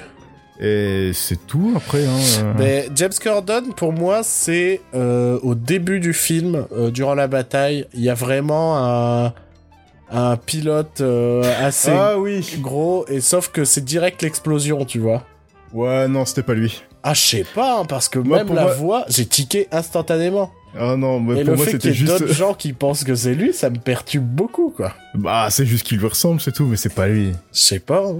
Non, c'est pas lui, il aurait dit tout le temps, il aurait dit depuis le début. Enfin, dès que le film était sorti, il a fait Ah, regardez, je suis dans le film Ouais, c'est pas Et fou. maintenant, je vais faire un sketch de d'un quart d'heure sur Star Wars dans mon film, dans mon, dans mon émission. Ouais, ouais. Ouais, ouais. Mais je sais pas, ça va... Moi, je- moi, je- ça m'a perturbé, quoi. Pour moi, c'est fils de Porkins, le mec. Ouais, je- ok, je vois. euh, bah voilà, je sais pas, les caméos. Enfin, je pense qu'on a, je pense qu'on a bien fait le tour hein, de ce Star Wars.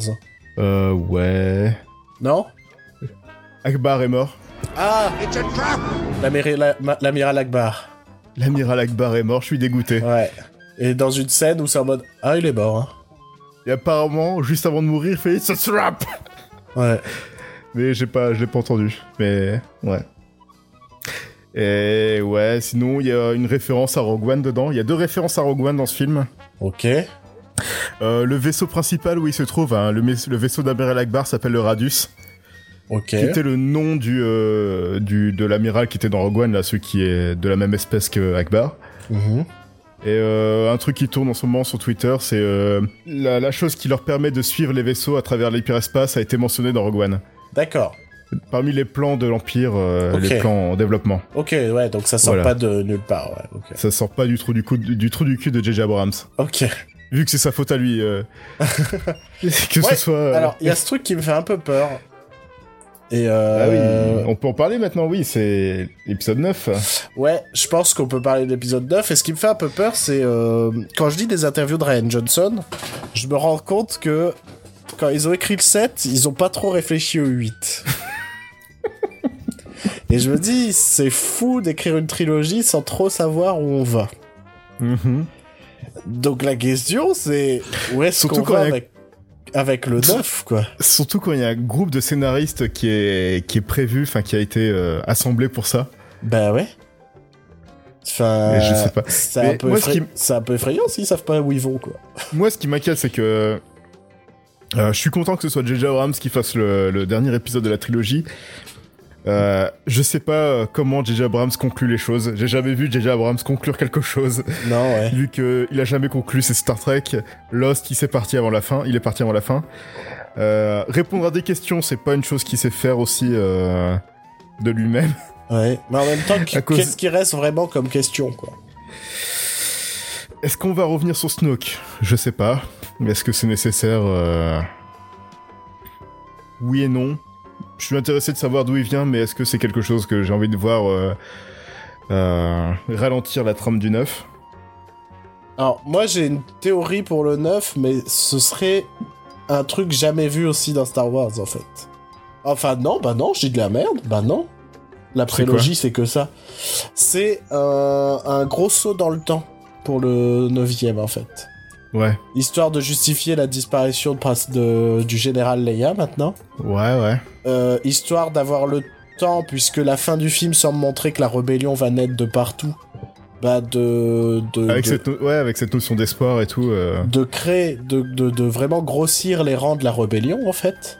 Euh, Enfin, de- tu vois, de, de laisser à tout le monde le temps de se reconstruire, de prendre du pouvoir, de, on peut, on peut parler du décès de, du général Leia au cours d'une précédente bataille, quelque chose comme ça. Il y aurait une scène dans un monument euh, construite à son, à sa, à sa grandeur, tu vois, quelque chose comme ça. Enfin, C'est pas une mauvaise idée. hein. Même déjà dans la trilogie originale, il y avait des, des sauts dans le temps entre chaque épisode. ouais, mais Pas, c'est pas aussi conséquent, Voilà. mais il y en avait, ouais.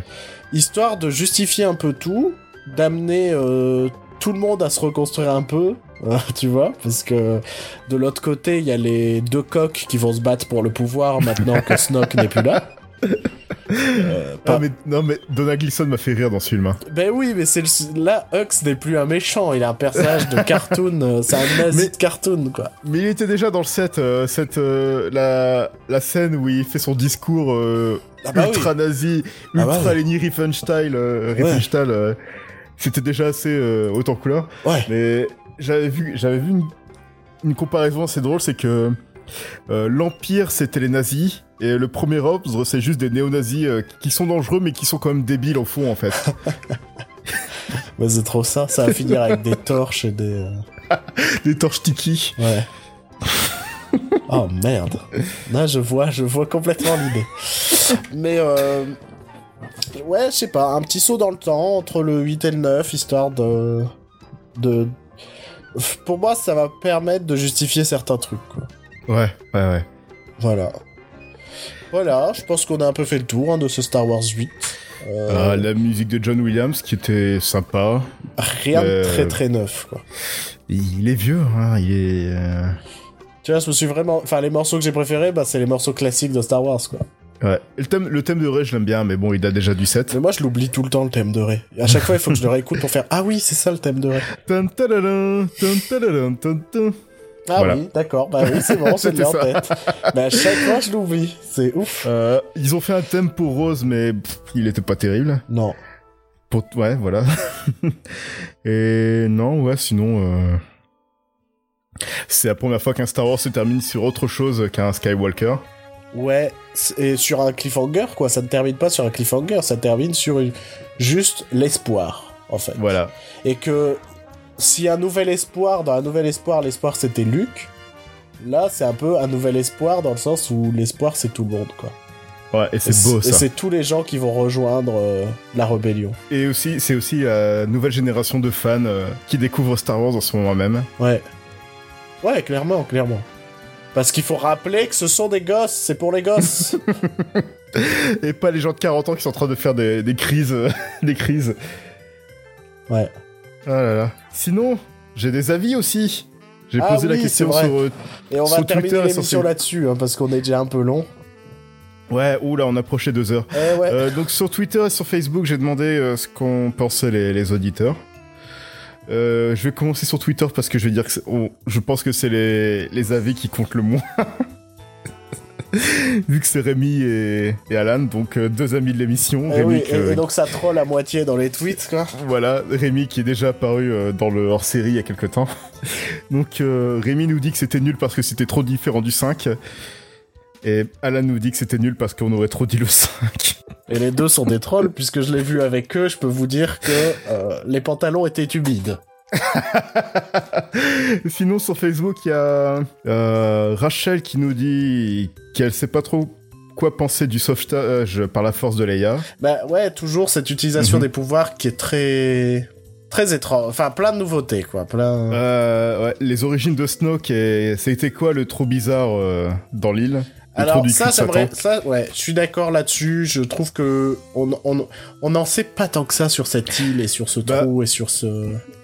Pour moi, dans l'univers Star Wars, il y a des endroits qui sont vraiment connectés avec la force. Mhm. Et là, dans ce cas, c'était un endroit qui était aussi bien connecté avec le côté clair qu'avec le côté obscur. Ouais. C'est pour ça qu'il y avait ces deux endroits assez, Ouais. assez euh, distinctibles. Euh, euh, sinon, elle dit que l'ambiance était tellement différente du set qu'elle a eu beaucoup de mal par moments, avec les moments comiques qui tournaient un peu trop vers la parodie. Je peux, je peux voir aussi, ouais. Hux qui était tourné en ridicule. Non, mais c'est ça, mais Hux, c'est un personnage de cartoon, c'est tout.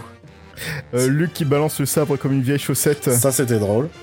Euh, euh, les, qui trait les vaches de mer.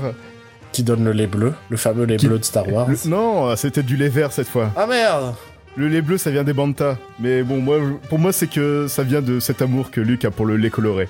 Euh, Parce que Luke aussi est aussi, est aussi nostalgique de la trilogie originale. Euh, alors, Rey qui réagit comme une ado face au Ben torse-poil. Ouais, c'était marrant, ça. Ouais, en fait, ce qui est marrant, c'est que je me faisais les mêmes réflexions que les personnages. Ouais. Tu vois Et là, quand t'as Kylo torse-poil et qu'elle lui fait « Tu peux pas mettre un truc », tu vois Bah, je me suis dit la même chose, quoi. Je- On va vraiment voir les tétons de Kylo tout le long de la scène, quoi. Euh, Finn n'est plus un personnage intéressant, mais elle a adoré le lien entre Rey et Ben. Euh, le personnage de Kylo est vraiment passionnant et Adam Driver était super dans ce film. Et que les personnages qui échouent tout le temps, c'est assez intéressant, surtout dans ce genre, surtout dans un Star Wars, quoi, enfin, dans Mm. Ce genre de film. Oui, c'est pas le Euh. héros qui réussit à tout prix. Oui, voilà, c'est ça. C'est ça. Euh, Adrien nous dit que le film n'assume pas ce qu'il nous fait miroiter, qu'il y a à plusieurs moments où un réalisateur couillou aurait fait basculer l'histoire vers un dénouement plus sombre, là où les conclusions sont attendues. Là, les conclusions sont attendues plutôt. Bah, en fait, que- c'est... Ouais, mais ça, ça en revient à oublier, je pense, le côté familial de Disney. Oui, voilà, et de Star ça. Wars, et, quoi. Et ça manque de coronesse de la part de Disney. Mais justement, c'est un film Disney. C'est un film pour les enfants, hein. Si vous voulez de la SF euh, brute et dure, euh, faut pas aller voir Star Wars, quoi. Il faut aller voir Blade Runner, mais sauf que personne n'est allé voir Blade Runner. Bah voilà. Là, c'est un autre débat, quoi. Et sinon, euh, Elohim euh, dit euh, ce que ce qu'on disait au début de l'émission, c'est que bah, en fait Star Wars c'est juste des bons divertissements, c'est des fois c'est pas génial cinéma- cinématographiquement. Bon là je suis un petit peu moins d'accord, mais j'ai des détails. Euh... Alors quand je vois que ça se déchire sur des détails d'histoire à la con, respect de mythologie, etc. Alors que bon dans l'ensemble les scénarios sont au mieux très bof. Euh, bref, celui-là s'inscrit dans la série. Je me suis amusé pendant deux heures. Je lui demandais pas plus. C'est vrai que c'est intéressant, les gens qui critiquent les scénarios de Star Wars. Ça n'a jamais été brillant, hein. Enfin, c'est pas... c'est- Je sais pas, Star Wars, c'est pas connu pour ses scénarios. hein.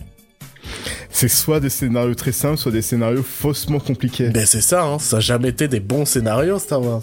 Et ça, c'est un truc qui revient beaucoup en mode ouais niveau scénar c'est pas ouf. Et surtout que George Lucas s'est inspiré des vieux serials qu'il regardait quand il était jeune, quoi. Donc euh, Ouais. des, des, des trucs qui étaient créés à la va-vite. Y a rien de très euh, neuf hein, dans Star Wars en fait. Déjà à l'époque. Non, quoi. non. C'était euh, c'est juste parce que ça a cartonné quoi. Ouais, C'est tout. voilà. Voilà, voilà. Voilà. Je pense qu'on peut se quitter là-dessus. On Ouais, vous a ouais. écouté, chers auditeurs. Peut-être de temps en temps, comme ça, on vous demandera vos avis et on les partagera à travers l'émission. Euh, je tiens à préciser que normalement va sortir en même temps que cet épisode un petit sondage Oui, Pour, qui devait euh, sortir la semaine dernière, mais que j'ai complètement oublié. Mais euh, bon, j'aurais pu le partager aussi, mais bon, je me suis dit on va quand même tout mettre en même temps. Euh, c'est un petit sondage pour connaître vos avis sur le cinéma de 2017, connaître vos films préférés, tout ça. On va essayer d'en faire des stats, on va essayer d'en faire quelque chose et dont on en parlera pendant le bilan de 2017. Donc vous avez encore quelques semaines pour le remplir et pour le partager. Parce qu'il nous faut un max de réponses possibles. Exactement comme vous avez fait pour euh, le sondage sur Toy Story. Sur euh, Pixar, sur Pixar. Sur, Pixar, ouais. Ouais.